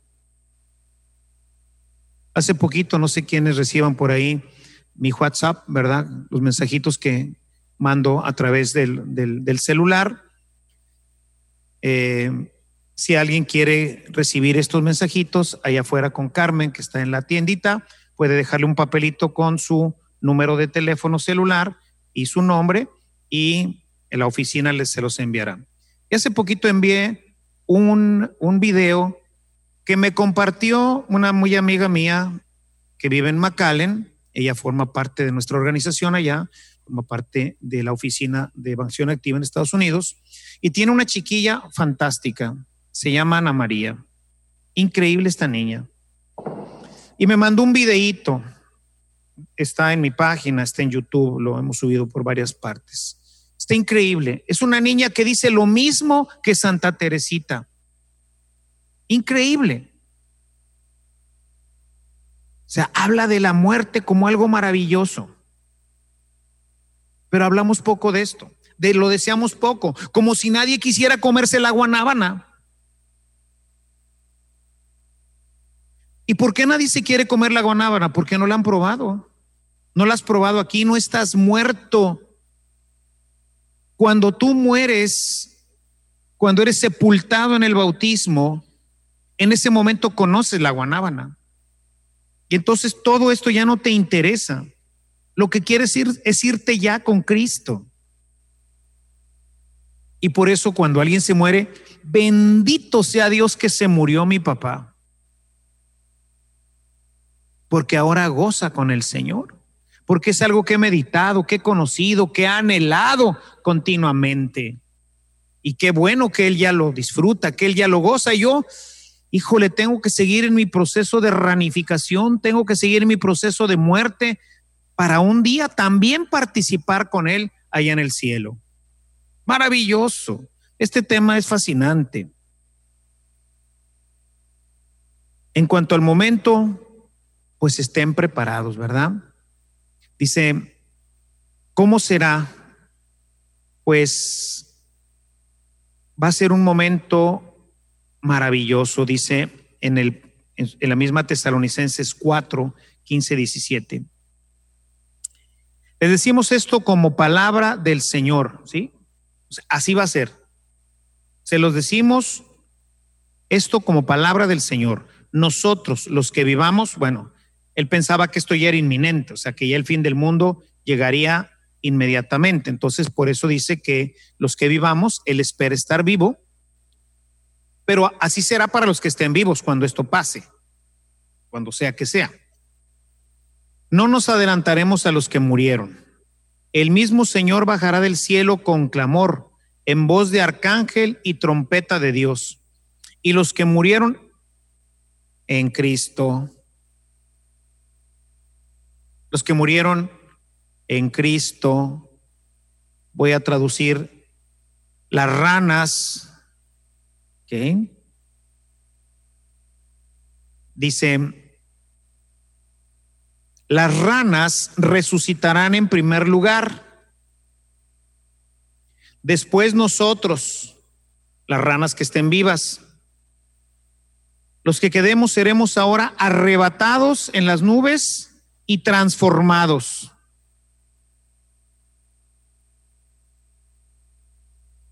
Todo pasará en un solo instante. Los que ya están muertos resucitan, retoman sus cuerpos. Nos van a pasar un poquito por hojaletería y pintura, para que todos entremos bonitos, ranas bonitas. Los que ya estamos bonitos, eso es directo. ¿verdad? Los otros que les den una una limpiadita y les den una, una pasadita, ¿no? Porque hay unos que sí, de veras necesitan que les ayuden un poco, ¿no? En Primera de Corintios, en el capítulo 15, versos 51 y 52, dice, todas estas apúntenlas, léanlas, repásenlas, apréndanselas. Es la guanábana, es el sabor de la guanábana. Para que tengan un chorro de ganas de morirse. Ya, Señor, quiero morirme. Yo también ahorita quiero morirme porque tengo otras cosas, ¿verdad? Pero Ya queremos morirnos, hombre, ¿qué hacemos aquí? Irnos al cielo, imagínense qué maravilla.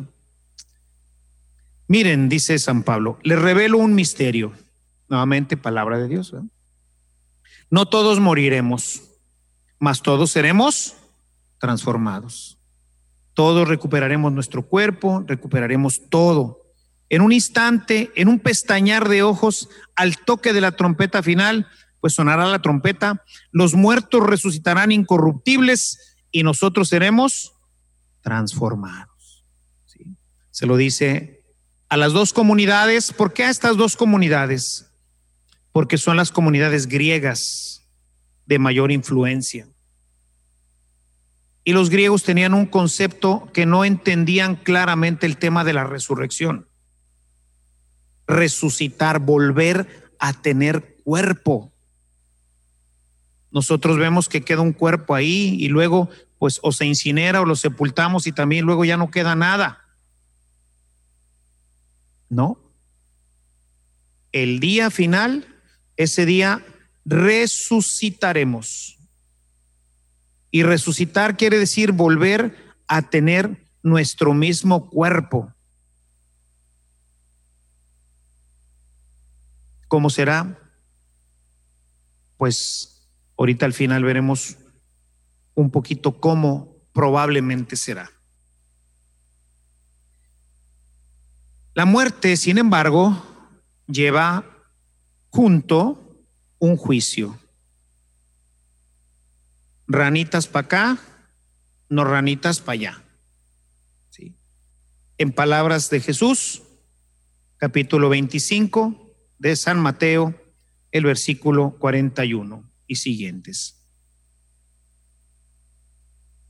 Pondrá los cabritos a la derecha y las ovejas, los cabritos a la izquierda y las ovejas a la derecha. Uno para acá, otro para acá, uno para acá, otro para allá, otro para acá, otro para acá hay un juicio. Ranas al cielo, el resto, el resto al fuego eterno.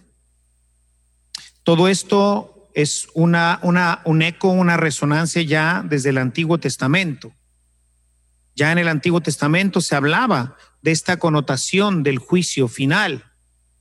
Sofonías 1.14, Amós 5.8 al 20 y en el Nuevo en el Nuevo Testamento, Primera de Corintios 1.8, Segunda de Corintios 1.14 y Filipenses 1.10. Hay una connotación judicial, va a haber un juicio. Van a haber ranas y van a haber otros animales ahí. Solamente las ranas entran al cielo. En una visión más general, segunda de Corintios, capítulo 5, verso 10, dice lo siguiente porque es necesario que todos nosotros comparezcamos ante el tribunal de Cristo, para que cada cual reciba conforme a lo que hizo durante su vida mortal, el bien o el mal. Y dentro de esto, aunque no lo trato en el tema, que también valdría la pena hacer un pequeño comentario, hay niveles. Lo veremos al final que dice, subí vi el tercer cielo, a lo mejor hay más cielos. ¿Qué quiere decir eso? Que hay estratos. Porque no sería justo Dios que una persona que desde pequeña vivió todo este proceso de muerte, pues tuviera la misma participación que una persona que un año antes se convierte. Y toda su vida se dedicó a ser un ay Carlitos, ¿verdad? dice Santo Tomás que cada uno recibirá conforme a lo que a lo que es, ¿verdad? Y la comparación sería la de un recipiente. ¿A qué le cabe más agua? ¿A este vaso o a esta botella? A la botella, ¿verdad? Pero si este vaso lo lleno está, y si esta botella la lleno está llena, ¿sí? ¿Me vas a dar el número o qué? Un comercial. Que alguien quite algo. Hay un automóvil que probablemente sea de alguno de nosotros. Es una Toyota Corolla blanca con placas RS 5521 y está estorbando una cochera y no pueden salir si son tan amables de moverla. Entonces, tenemos que este está lleno y este está lleno. En el cielo todos nos vamos a ver llenos. Nadie puede entrar si no está lleno. Pero este tiene más agua, ¿no? Y este, más agua. Y podrá ver aquí un dedalito, también lleno, tiene poquita, más, más. Y aquí podríamos poner un tanque de 20 litros o 50 litros. Santotote, santo, santín, santito, santo, santitito todos en el cielo.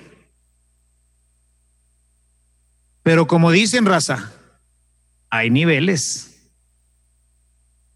Así que hay que buscar llegar al máximo en una, parroquia en la que estaba, estaba necesitando, íbamos a armar ahí una kermés y tenía varias necesidades y le hablé a un amigo. Le dije, oye maestro, fíjate que tengo necesidad no me acuerdo qué cosa era, que costaba, no me acuerdo ni cuánto era, pero voy a decir un número, ¿verdad? 10 mil pesos. Y tengo otra cosa que, por decirlo, costaba 100 mil pesos. Con una obtendrías un boleto para, pues más o menos como a media, como a medio estadio. Y con el otro, a lo mejor alcanzas uno de ringside. Dijo, échame el de ringside, ¿verdad?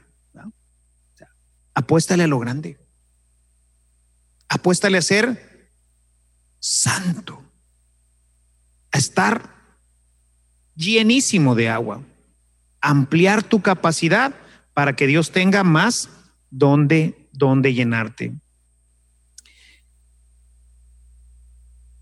Para ello, ¿qué requiere? Dice Pablo, requiere de una conducta irreprochable. Nuevamente, carta tesalonicenses, capítulo 3, versos 12 y 13 en cuanto a ustedes, que el Señor los haga progresar y sobreabundar en el amor de unos con otros y en el amor para con todos, como es nuestro amor para con ustedes, para que se consoliden sus corazones con santidad irreprochable ante Dios nuestro Padre y la venida de nuestro Señor Jesucristo con todos sus santos. Entonces, es un trabajo que tenemos que ir haciendo, santificarnos. Y la santificación, cuando empieza? después de que te mueres. Ahí empiezas, decíamos cuando hablábamos de estos procesos, ¿verdad? Decíamos primero salir del pecado mortal, muerte, y luego empezar a trabajar en la línea de los pecados veniales. Primero los que son consentidos, luego los que no son consentidos, y después trabajar en las virtudes, ¿verdad? Un proceso de santificación que empieza cuando tú empiezas a trabajar realmente ya sobre tus pecados veniales. Ahí empiezas ya tu proceso de santificación que tenemos que trabajar continuamente. Sobre el tema de que la resurrección es corporal, también es importante que a nosotros nos quede claro, porque hay mucha gente que hoy duda de esto, aún dentro de la iglesia. O sea, piensa que solamente como almas vamos a estar allá en el cielo y no, vamos a tener un cuerpo, en nuestro mismo cuerpo, no como dicen los testigos de Jehová, que nos vamos a quedar aquí en la, tierra, no, o que nos van a dar un cuerpo nuevo, como ellos dicen que se lo dieron a Jesucristo. Debemos decir que los testigos de Jehová no son cristianos, ellos no son cristianos. Pero ellos dicen esto porque usan también el Nuevo Testamento, nada más que su Nuevo Testamento está modificado, no es el Nuevo Testamento que nosotros usamos. Y junto con esto, pues están todos los incrédulos, todos los paganos, todos los que dicen que no habrá resurrección y que terminaremos hechos polvo solamente. Ante esto, el creyente en Cristo, el hombre nuevo, cree y afirma que los que murieron en Cristo resucitarán con él. Tesalonicenses 4:16. San Pablo, en el capítulo 15 de Primera de Corintios, aborda con, gran, eh, con grandes detalles este tema. No me voy a entretener demasiado, solamente les leo un solo texto que es Primera de Corintios 15, 35, 38. Dice, pero algunos dirán, ¿cómo resucitan los muertos? ¿Con qué cuerpo vuelven a la vida? Y fíjense, necio. Así dice, ¿eh? necio, lo que tú siembras no recobra vida si no muere. Y lo que tú siembras no es el cuerpo que va a brotar, sino un simple grano de trigo, por ejemplo, de alguna planta. En el versículo 42 al 44 dice, así también en la resurrección de los muertos se siembra corrupción, resucita incorrupción, se siembra vileza, resucita gloria, se siembra debilidad, resucita fortaleza, se siembra un cuerpo animal y resucita un cuerpo espiritual. El mismo. Nada más que con características diferentes. Y esto es un misterio del que tocaremos brevemente, si Dios me permite, unos cuantos minutos más en este tema antes de terminar para la misa. Esta resurrección es eterna.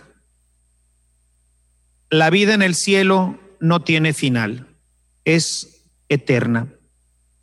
Dice Primera de Tesalonicenses 4, 17, dice, y así estaremos siempre con el Señor. Y si nosotros reconocemos que Jesús es Dios y que es eterno, esto quiere decir que estar con Él es estar eternamente con Él. No hay interrupción. La eternidad es algo para siempre porque es el ambiente para el cual fuimos nosotros creados, no para esto que es totalmente transitorio. En el cielo estaremos para siempre con el Señor. Y por eso es importante tenerlo claro, ¿verdad? Porque es para siempre. Y como media un juicio, y si no eres rana,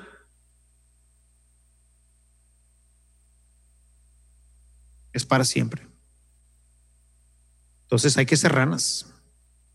Hay que trabajar en el hombre nuevo.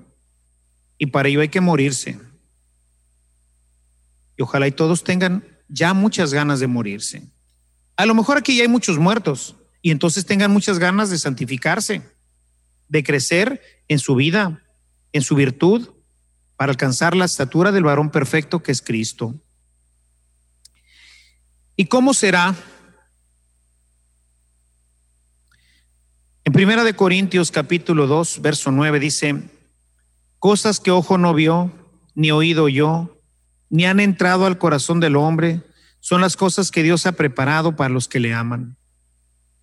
Con esto que nos dice San Pablo, es algo inimaginable. Inimaginable. Es algo maravilloso. Es algo hermosísimo, inimaginable lo que Dios tiene preparado para todos los que le aman, para los hombres nuevos. Es el paraíso. En 2 Corintios 12, versos 2 y 2 al 4, dice, conozco un hombre en Cristo que hace 14 años, no sé si en el cuerpo, no sé si fuera del cuerpo, Dios lo sabe, los exegetas dicen que está hablando precisamente de él. El tal fue arrebatado hasta el tercer cielo, lo que decíamos ahorita. Allá llegó hasta no sé dónde, no sé si haya más cielos, pero él llegó al tercer cielo. Y conozco a tal hombre, si en el cuerpo fuera del cuerpo no lo sé, Dios lo sabe, que fue arrebatado al paraíso y escuchó palabras inefables que al hombre no se le permiten expresar. ¿Qué es esto? El cielo. Es algo estupendo, maravilloso. Pero todavía aquí nos deja, ¿qué es esto? Pues tenemos que completar, salirnos un poquito de Pablo e irnos un poquito ahora al Apocalipsis 21.4. Dice, Él enjugará toda lágrima de sus ojos y ya no habrá muerte, ni habrá duelo, ni clamor, ni dolor, porque todas las cosas han pasado. Es un lugar en donde ya no hay muerte, o sea, no volvemos a morir, ya lo decíamos ahorita, no habrá ya más tristeza, ni más llanto, ni más dolor. Yo creo que eso ya nos deja ver un poquito algo que todos anhelamos ya desde aquí. No tener tristeza, no haya llanto, no haya dolor, que todo sea paz, que todo sea felicidad, que todo sea alegría. Esa es la primera idea y es una idea muy fuerte para mantenerla en el corazón y decir, esto debe de ser estupendo. Ya nada más con esto. Todo el capítulo 21 trata de esta visión del cielo que tiene San Juan. No me entretengo ya mucho más ahorita para tocar el tema directamente con Jesús, pero valdría la pena darle una revisadita del versículo 10 al 23, en donde nos narra cosas maravillosas. Por ejemplo, nos dice que la ciudad es de oro. Habla de una ciudad. Jesús hablaba de una casa en la que hay cuartos. San Juan vio una toda una ciudad, es decir, donde hay quizás miles y miles y miles y millones y millones y millones de casas. Nos da una idea de su extensión cuando nos dice cuánto medía la casa, porque la midió y, y medía 180, medía, eh, ay, joles, que este no, lo puse ahorita. Bueno, por ahí viene la medida, pero son números apocalípticos. Es decir, ese número quiere decir que es infinito. O sea, es una ciudad que no tiene en realidad dimensiones, lo abarca todo nos dice que tiene calles de oro. Nos habla de que ya no hay noche ni día. Eso no me lo puedo imaginar. Siempre de día. Y no nos va a dar sueño. Y uno dice, ¿y qué va a hacer durante toda la eternidad de día? pues yo ya agendé mis primeros 425 mil años jugando golf. Luego veré qué más hago.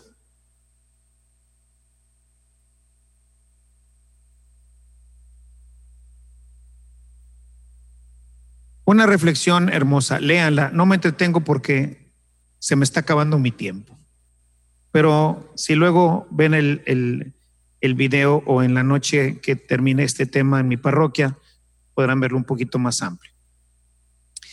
No me entretengo porque quiero tocar, junto con esto que decíamos, bueno, ¿qué vamos a hacer todo este tiempo? Siempre de día, en una casa de oro, en una ciudad que no tiene límites. Yo me empiezo a imaginar, ¿no? En las cosas que conozco, en las cosas que, que hoy veo, digo, hacer algo increíble. Pero ¿qué más sabemos de la resurrección? Pues para ello necesitamos ver al resucitado, al único que ha resucitado, que es Cristo. ¿Y qué nos dice? El elemento donde hay más claridad en esto es la resurrección narrada por Lucas. Lucas 24, 36, 43. Dice, mientras ellos relataban estas cosas, Jesús se puso en medio de ellos y les dijo, la paz sea con ustedes.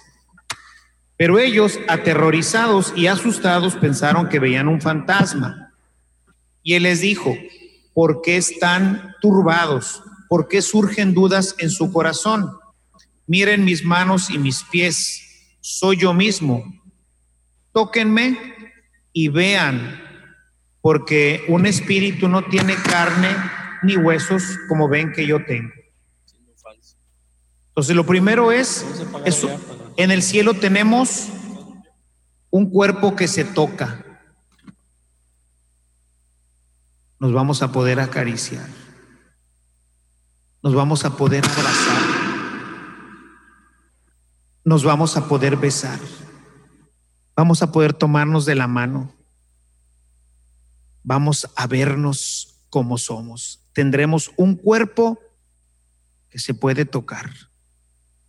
Porque el de Jesús se podía tocar, pero tiene unas propiedades que al mismo tiempo desaparece de este ambiente y regresa al cielo. Y ya no lo veo. Pero cuando está aquí, lo toco. Tiene carne, tiene huesos. Pero lo más espectacular es lo que sigue. Y cuando dijo esto, les mostró las manos y los pies, agujerados, ¿verdad? Para que le vieran los huesos. Pero ya no sangra.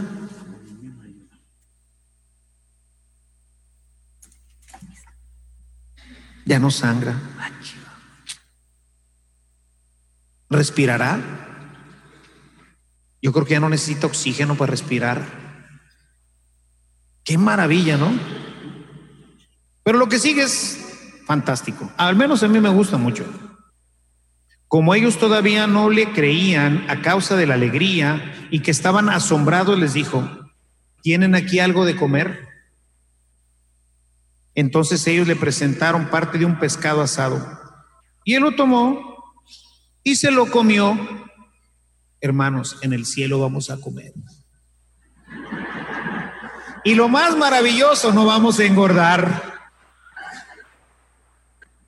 Y yo ya estoy preparando mi lista de todo lo que me voy a engullir. Cosas grasosas, asados de puerco, pasta, pasteles, chispas.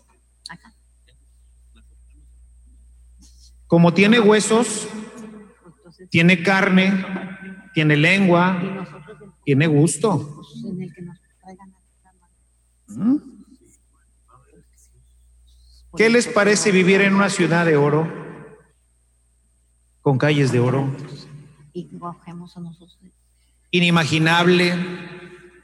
Ya no va a haber ni tormentas, ni lluvia, ni noche, ni dolor, ni tristeza, vamos a poder comer todo lo que se nos antoje, nos vamos a amar y no nos vamos a amar como nos amamos ahorita, porque ahorita el amor es imperfecto, dice San Pablo. En el cielo será perfecto y nos amaremos como Dios nos ama a nosotros. ¡Qué maravilla! ¡Qué maravilla! Díganme, mis amadas hermanas y hermanos, estén aquí, los varones, por aquí, hay un por aquí. Díganme si no vale la pena morirse. Morirse primero aquí y empezar a vivir la iglesia, esa colonia del cielo que ya existe en este mundo. Y si no valdrá la pena seguir creciendo en santidad para agarrar un buen lugar, a ver si me agarra ringside ahí, para poder estar cerquita del Señor y que su luz me invada completamente.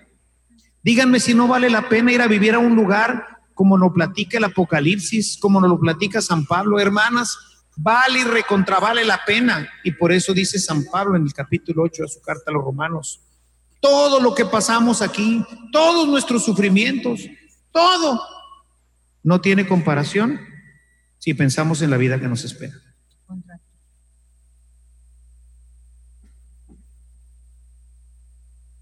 Esta, mis hermanas, mis hermanos, este es el mundo de las ranas.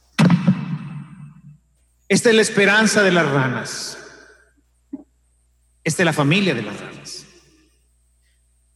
Esto es lo que Jesús vino a inaugurar para nosotros y al darnos su espíritu, consolidarlo para que el hombre nuevo fuera verdaderamente nuevo y para que en esta novedad, mientras vive aquí en la tierra, viva en una sincronía con sus hermanos, en un solo cuerpo, que se ama, que se ayuda, que se protege.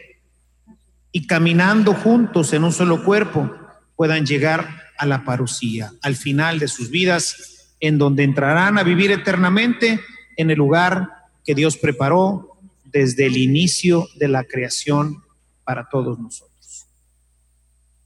Esta es la historia del hombre nuevo, historia que estamos invitados a vivir. No es fácil, nunca será fácil morir. La experiencia humana nos lo dice.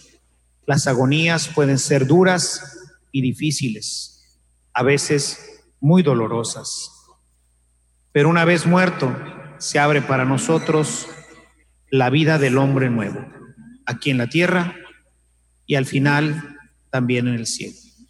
Les invito a buscarla, a añorarla, a desearla y sobre todo a trabajar en ella. Alabado sea Jesucristo.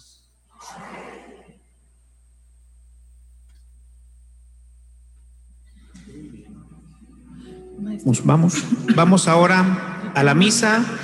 En la misa, eh, como ya se los comentaba el día de ayer, quien haya hecho tres días de ejercicios, al menos si no pudo venir a los cuatro días y vino tres, en la hora prescrita, comunión sacramental, todos los que nos están viendo por eh, diferentes medios, tienen que comulgar sacramentalmente, no se gana con la comunión espiritual, hay que comulgar sacramentalmente, que no necesitan hacerlo hoy o ahorita, pueden hacerlo mañana o el domingo y pedir ganar la, la, la la indulgencia plenaria, confesión reciente, rechazo total a todos los pecados, incluso los veniales, comunión, orar por las intenciones del Papa, meditar en los misterios de Cristo, que ya los hemos hecho, y la, y la obra prescrita, que es precisamente tres días de ejercicios. Todos los que hayan cumplido con estas condiciones pueden hoy, si se quedan a la misa y comulgan y cumplen con estas, pueden ganar la indulgencia plenaria. Los que nos están viendo aparte hoy no pueden todavía acercarse porque se tienen que ir, pueden hacerlo hoy en la tarde, mañana, la próxima comunión que hagan, cumplen con ella los requisitos y ganan ya la indulgencia plenaria. Vamos entonces a prepararnos, a disponernos para la celebración eucarística. Las intenciones de la Santa Misa son En acción de gracias por el 75 aniversario de la agrupación de esposas cristianas y por la vida y obra de su fundadora, la señora Josefina Morales de Campos. Por todas las necesidades materiales y espirituales del padre Ernesto María Caro, por las necesidades de todas las señoras miembros de, miembros de la agrupación y de sus familias, por todos nuestros enfermos y los enfermos del mundo entero, pidiendo especialmente para que las señoras de agrupación nos comprometamos a salir de estos santos ejercicios dispuestas a vivir radicalmente el Evangelio especialmente en el amor a nuestros semejantes.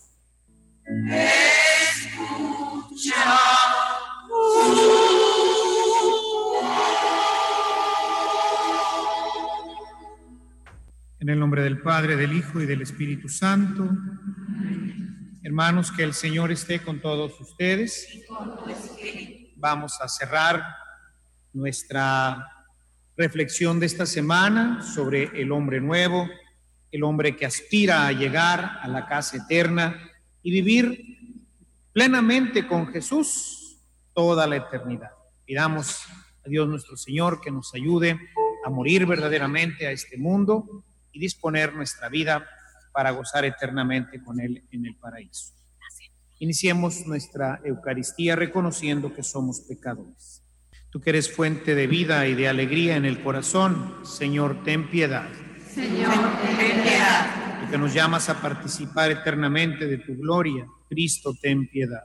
Cristo, ten piedad. Tú que nos sostienes en nuestro camino hasta que lleguemos a la casa del Padre, Señor, ten piedad. Señor, ten piedad. Que el Señor tenga piedad de nosotros, perdone nuestros pecados y nos lleve a la vida eterna. Amén. Concede, Señor, a tus fieles cumplir debidamente las prácticas de preparación a la Pascua, para que la mortificación corporal a la que solemnemente nos comprometimos nos sirva a todos para provecho de nuestras almas. Por nuestro Señor Jesucristo, tu Hijo, que contigo vive y reina en la unidad del Espíritu Santo y que es Dios por los siglos de los siglos. Amén. Podemos entrar. Del libro del profeta Ezequiel. Esto dice el Señor. Si el pecador se arrepiente de los pecados cometidos, guarda mis re- preceptos y practica la rectitud y la justicia. Ciertamente vivirá y no morirá. No me acordaré de los delitos que cometió. Vivirá a causa de la justicia que practicó. ¿Acaso quiero yo la muerte del pecador? Dice el Señor. Y no más bien que enmiende su conducta y viva.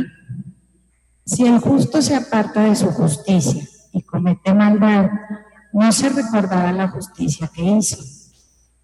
Por la iniquidad que perpetró, por el pecado que cometió, morirá.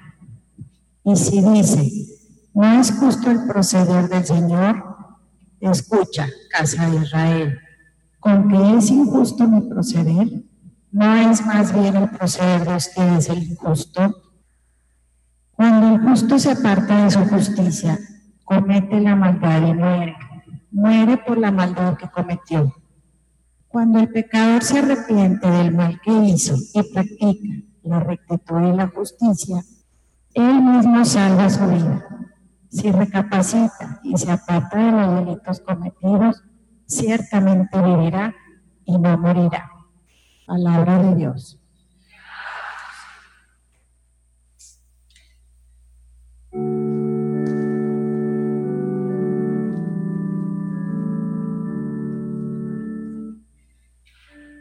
Perdónanos, Señor, y viviremos.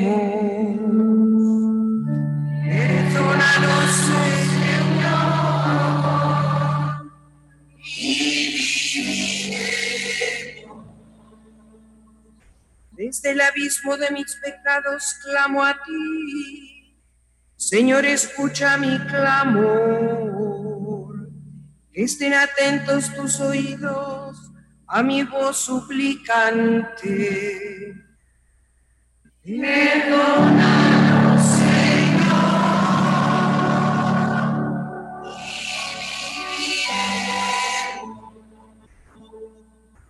Si conservarás el recuerdo de las culpas, ¿quién habría, Señor, que se salvara?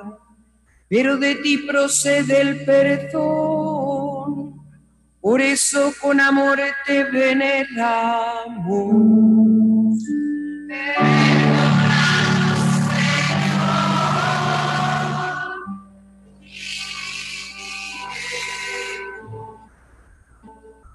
Confío en el Señor.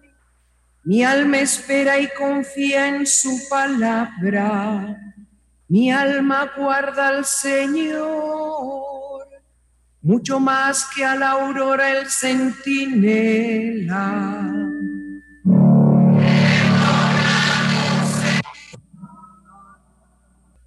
Viene la misericordia y la abundancia de la redención, y Él redimirá su pueblo de todas sus iniquidades.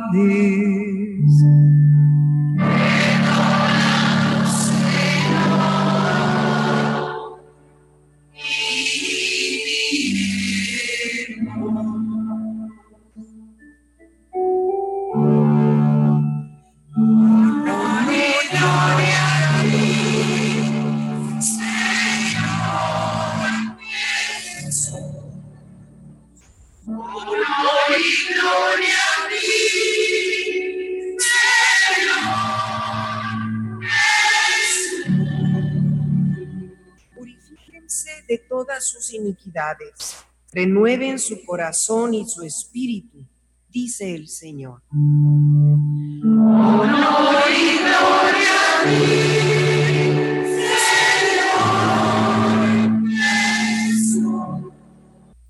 Que el Señor esté con todos ustedes. Anuncio de la, nue- de la buena noticia de nuestro Señor Jesucristo, escrita por San Mateo. Gloria a ti, Señor. En aquel tiempo Jesús dijo a sus discípulos, les aseguro que si su justicia no es mayor que la de los escribas y fariseos, ciertamente no entrarán en el reino de los cielos. Han oído ustedes que se dijo a los antiguos, no matarás, y el que mate será llevado al tribunal. Pero yo les digo, todo el que se enoje con su hermano será llevado también ante el tribunal el que insulte a su hermano será llevado ante el Tribunal Supremo, y el que lo desprecie será llevado al fuego del lugar del castigo. Por lo tanto, si cuando vas a poner tu ofrenda sobre el altar, te acuerdas ahí mismo de que tu hermano tiene alguna queja contra ti, deja tu ofrenda junto al altar y ve primero a reconciliarte con tu hermano y vuelve luego a presentar tu ofrenda. Arréglate pronto con tu adversario mientras vas con él por el camino. No sea que te entregue al juez, el juez al policía y te metan a la cárcel. Te aseguro que no saldrás de ahí hasta que hayas pagado el último centavo. Palabra del Señor.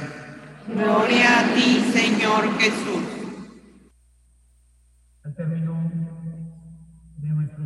Ejercicios espirituales, Qué bien nos viene este texto de Mateo en el verso 20, capítulo 5 que estamos leyendo. Les aseguro, dice Jesús, que si su justicia no es mayor que la de los escribas y fariseos, ciertamente no entrarán ustedes en el reino de los cielos. El término justicia, particularmente en el Nuevo Testamento y sobre todo bajo la visión paulina, la justicia se refiere prácticamente a la santidad, a, ese cumplimiento de la ley que es el que va desarrollando toda nuestra vida cristiana. Un cumplimiento de la ley que en el Nuevo Testamento no se refiere únicamente a los mandatos del Antiguo Testamento, sino que como lo vemos ya en este texto de, de Mateo, cubre todas las áreas del amor. Este texto sería que seguiría inmediatamente después las bienaventuranzas y de la invitación a ser sal de la tierra. A partir de ahí empieza la primera parte de la catequesis larga que fue condensando Mateo acerca de los, principios, de los principios básicos de la vida cristiana, pero que inicia con esta frase de Jesús sobre la santidad, sobre la justicia, sobre el cumplimiento del mandato de la vida. Y esto pues tiene que ser la exigencia para nosotros al término de nuestros ejercicios. Siempre he querido dar esta reflexión al principio, la primera semana, porque esto nos da todavía cuatro semanas de trabajo. O sea, la idea es, bueno, la iglesia nos da ahora recordatorios, en fin, hay muchos elementos que están pues continuamente recordándonos que estamos en este tiempo y eso nos da la oportunidad de hacer programas concretos.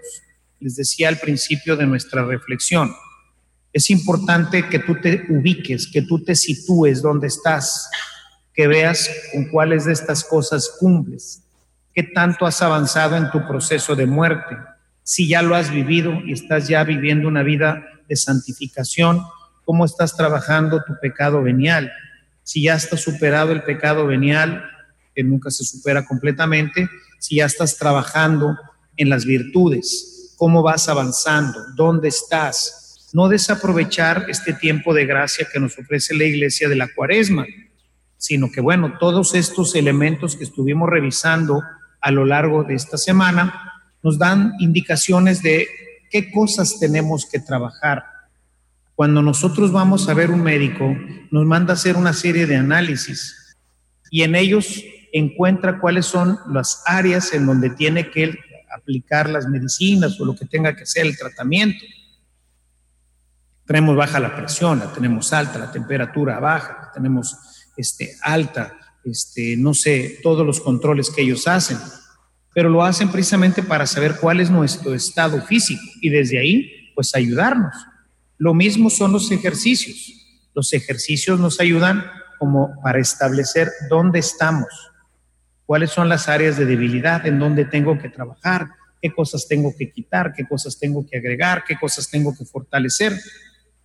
para que mi justicia, para que mi vida de santidad, pues no sea la del católico normal, que no sea la del fariseo en este caso, dice, sino para que podamos avanzar, no ser simplemente un bautizado, sino sea verdaderamente un hombre nuevo, que no venga solamente el domingo a encontrarme en la coinonía con mis hermanos, sino que vaya desarrollando con ellos una verdadera sincronía, que mi pertenencia al movimiento no sea simplemente para enriquecerme intelectualmente y para tener un grupo de amigas, sino que sea verdaderamente como un proceso real de muerte para poder alcanzar esa nueva vida que el Señor nos ofrece. En fin, ¿dónde estoy? ¿Qué tengo que hacer? ¿Cómo tengo que modificar mi vida?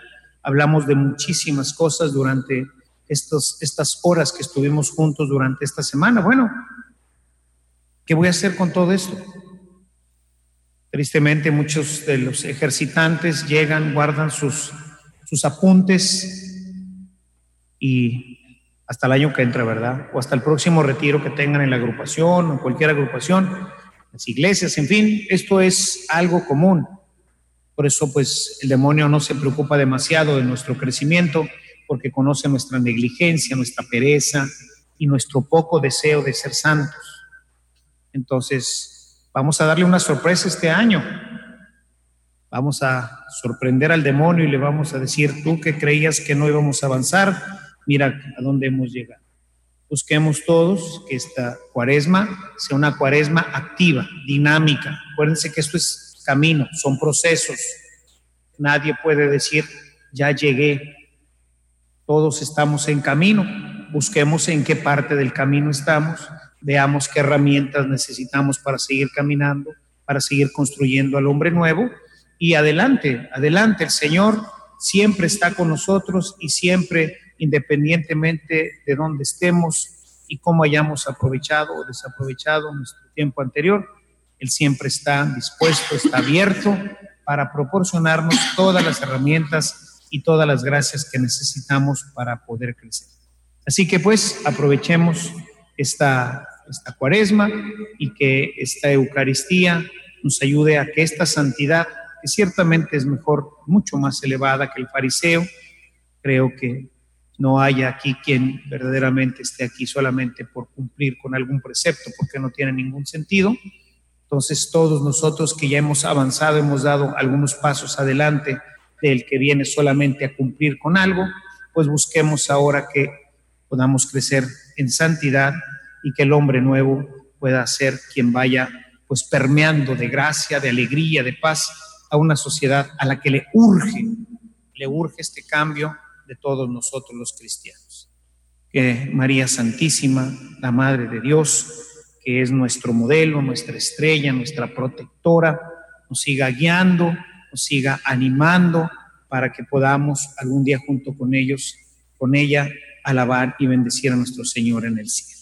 Vamos a ponernos de pie antes de la colecta. Tenemos nuestra oración comunitaria. Le vemos hoy nuestras oraciones a Dios para que podamos nosotros, con su gracia y con su fuerza, poder transformar nuestra vida y ser hombres y mujeres nuevos. Concede luz y fortaleza al Santo Padre, el Papa Francisco, a nuestro obispo Rogelio los obispos y a todos los sacerdotes, para que fieles a tu evangelio puedan cumplir la misión que les has encomendado. Oremos. Te rogamos. Te rogamos, Señor. Muy especialmente te pedimos derrame los dones de tu Espíritu Santo sobre el Padre Ernesto María Caro, quien en estos días ha compartido con nosotras la fe y el amor por ti y a tu doctrina. Oremos. Te rogamos, Señor. Por todas las señoras de la agrupación que con tu gracia, Señor, entremos en un sincero proceso de conversión y transformación, para que dando muerte al hombre viejo, podamos dar testimonio de ser verdaderas hijas tuyas. Oremos. Te rogamos, Señor. Que seamos una verdadera invitación para los hombres y mujeres de nuestro tiempo, compartiendo los frutos que produce en nosotros el Espíritu Santo, amor, alegría, paz, paciencia, afabilidad, bondad, fidelidad, mansedumbre y dominio de nosotras mismas. Oremos. Te rogamos, Señor. que resistamos la tentación de regresar a la mundanidad, manteniendo la firme decisión de vivir la radicalidad del Evangelio y el compromiso que la vida cristiana nos exige. Oremos. Te rogamos, Señor.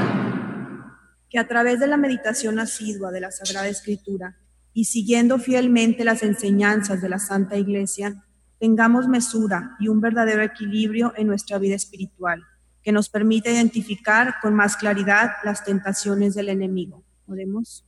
Te rogamos, Señor. Que no olvidemos nunca que tú nos amas infinitamente y que nos das tu gracia para salir de todas las situaciones de pecado, por más difíciles que nos parezcan. Oremos. Te rogamos, Señor. Que todos los matrimonios se mantengan fieles a la alianza que hicieron contigo y sean generosos para vivir una paternidad cristiana y responsable. Oremos. Te rogamos, Señor. Que entre nuestras familias surjan muchas y muy santas vocaciones al sacerdocio, a la vida consagrada y al matrimonio. Oremos. Te rogamos, Señor. Concede luz a nuestros gobernantes y a todas las personas que ejercen autoridad, para que tomando justas decisiones pueda la humanidad vivir en tu paz. Oremos. Te rogamos, Señor. Ayuda a todos nuestros enfermos y a las personas que los atienden a mantenerse muy unidos a ti, para que fortalecidos con tu amor puedan llevar con serenidad sus padecimientos. Oremos. Te rogamos, Señor. Escucha, Padre Santo, todas estas súplicas que ponemos en las manos de la Virgen María, para que ella las lleve ante ti y tú que eres tan bueno no las concedas. Por Jesucristo nuestro Señor. Amén. Nos podemos sentar.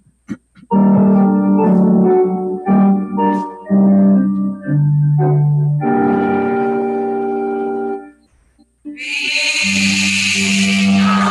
my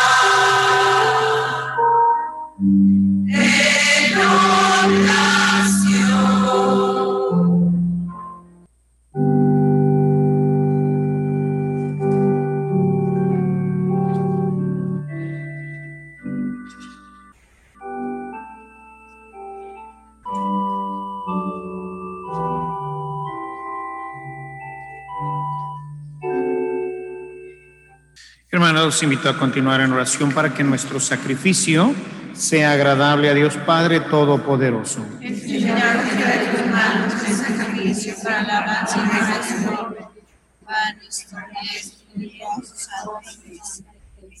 Recibe con agrado, Señor, las ofrendas con que tú quisiste reconciliarnos contigo y con la fuerza de tu amor devuélvenos la salvación. Por Jesucristo nuestro Señor. Amén. Que el Señor esté con todos ustedes. Y con tu espíritu, Hermanos, levantemos el corazón. lo tenemos levantado ante el Señor. Entonces demos gracias al Señor nuestro Dios. Es justo y necesario. En verdad es justo y necesario, es nuestro deber y salvación, darte gracias siempre y en todo lugar, Señor Padre Santo, Dios Todopoderoso y Eterno, porque has querido que nosotros, pecadores, encontremos en nuestras privaciones voluntarias un motivo para bendecirte, ya que nos ayudan a refrenar nuestras pasiones desordenadas y al darnos ocasión de compartir nuestros bienes con los necesitados, nos hacen imitadores de tu generosidad. Por eso, con la multitud de los ángeles, te alabamos a una voz diciendo.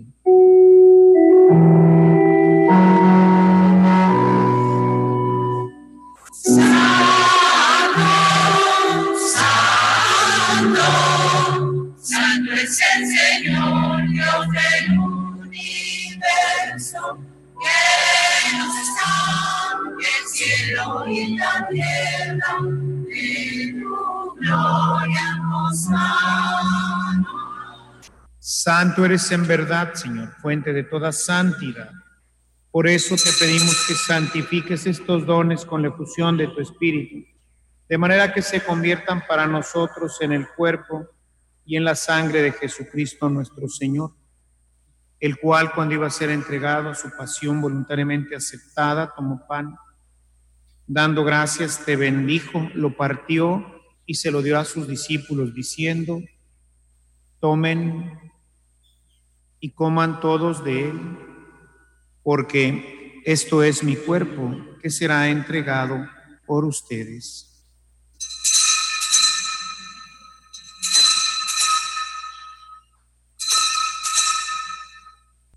Del mismo modo, acabada la cena, tomó el cáliz y dándote gracias de nuevo, lo pasó a sus discípulos diciendo, tomen y beban todos de él, porque este es el cáliz de mi sangre, sangre de la alianza nueva y eterna, que será derramada por ustedes y por muchos para el perdón de los pecados.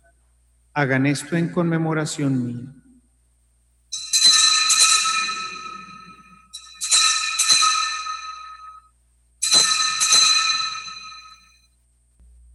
Hermanos, desde aquel día este es el sacramento de nuestra fe. Ven, Señor Jesús.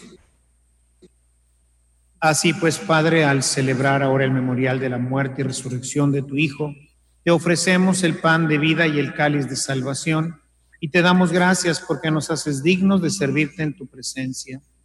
Te pedimos humildemente que el Espíritu Santo congregue en la unidad a cuantos participamos del cuerpo y sangre de Cristo. Acuérdate, Señor, de tu iglesia extendida por toda la tierra y con el Papa Francisco, nuestro obispo Rogelio, y todos los pastores que cuidan de tu pueblo, lleva a su perfección en la caridad. Ten presente, Señor, a todas las hermanas que pertenecen a la agrupación, para que llenos de tu gracia, de tu amor y de tu alegría, puedan seguir a tu Hijo Jesucristo y permanecer fieles en el amor que Él ha derramado en los corazones de todos nosotros. Te pedimos por todas las intenciones que hoy se han puesto en el altar, para que en tu infinita bondad a cada uno le des conforme a la grandeza de tu amor. En presente a nuestros hermanos difuntos y a cuantos murieron en tu amistad, admítelos a contemplar eternamente la luz de tu rostro. Ten misericordia de todos nosotros y así con María, la Virgen Madre de Dios con su esposo San José, los apóstoles, los mártires y cuantos vivieron en tu amistad a través de los tiempos, merezcamos por tu Hijo Jesucristo compartir la vida eterna y cantar tus alabanzas. Por Cristo, con Él o en Él, a ti Dios Padre Omnipotente, en la unidad del Espíritu Santo, todo honor y toda gloria por los siglos de los siglos. Amén. Vamos ahora, hermanos, a orar al Padre con las mismas palabras que nos enseñó Jesucristo. Padre nuestro que estás en el cielo, santificado sea tu nombre. Venga a nosotros tu reino. Hágase tu voluntad en la tierra como en el cielo. Danos hoy nuestro pan de cada día. Perdona nuestras ofensas, como también nosotros perdonamos a los que nos y no nos dejes, caer en tentación, y líbranos del mal. Líbranos, Señor, de todos los males, y concédenos la paz en nuestros días, para que, ayudados por tu misericordia, vivamos siempre libres de pecado, esperar la gloriosa venida de nuestro Salvador Jesucristo. Dios es el reino, tuyo el poder y la gloria por siempre, Señor. Señor Jesucristo, que dijiste a tus apóstoles, la paz les dejo, mi paz les doy. No tomes en cuenta nuestros pecados, sino la fe de tu iglesia. Conforme a tu palabra, concédele la paz y la unidad. Tú que dices reinas por los siglos de los siglos. Amén. Que la paz y la alegría del Señor estén con todos ustedes. Y con tu espíritu. Vamos a compartir fraternalmente el saludo de la paz.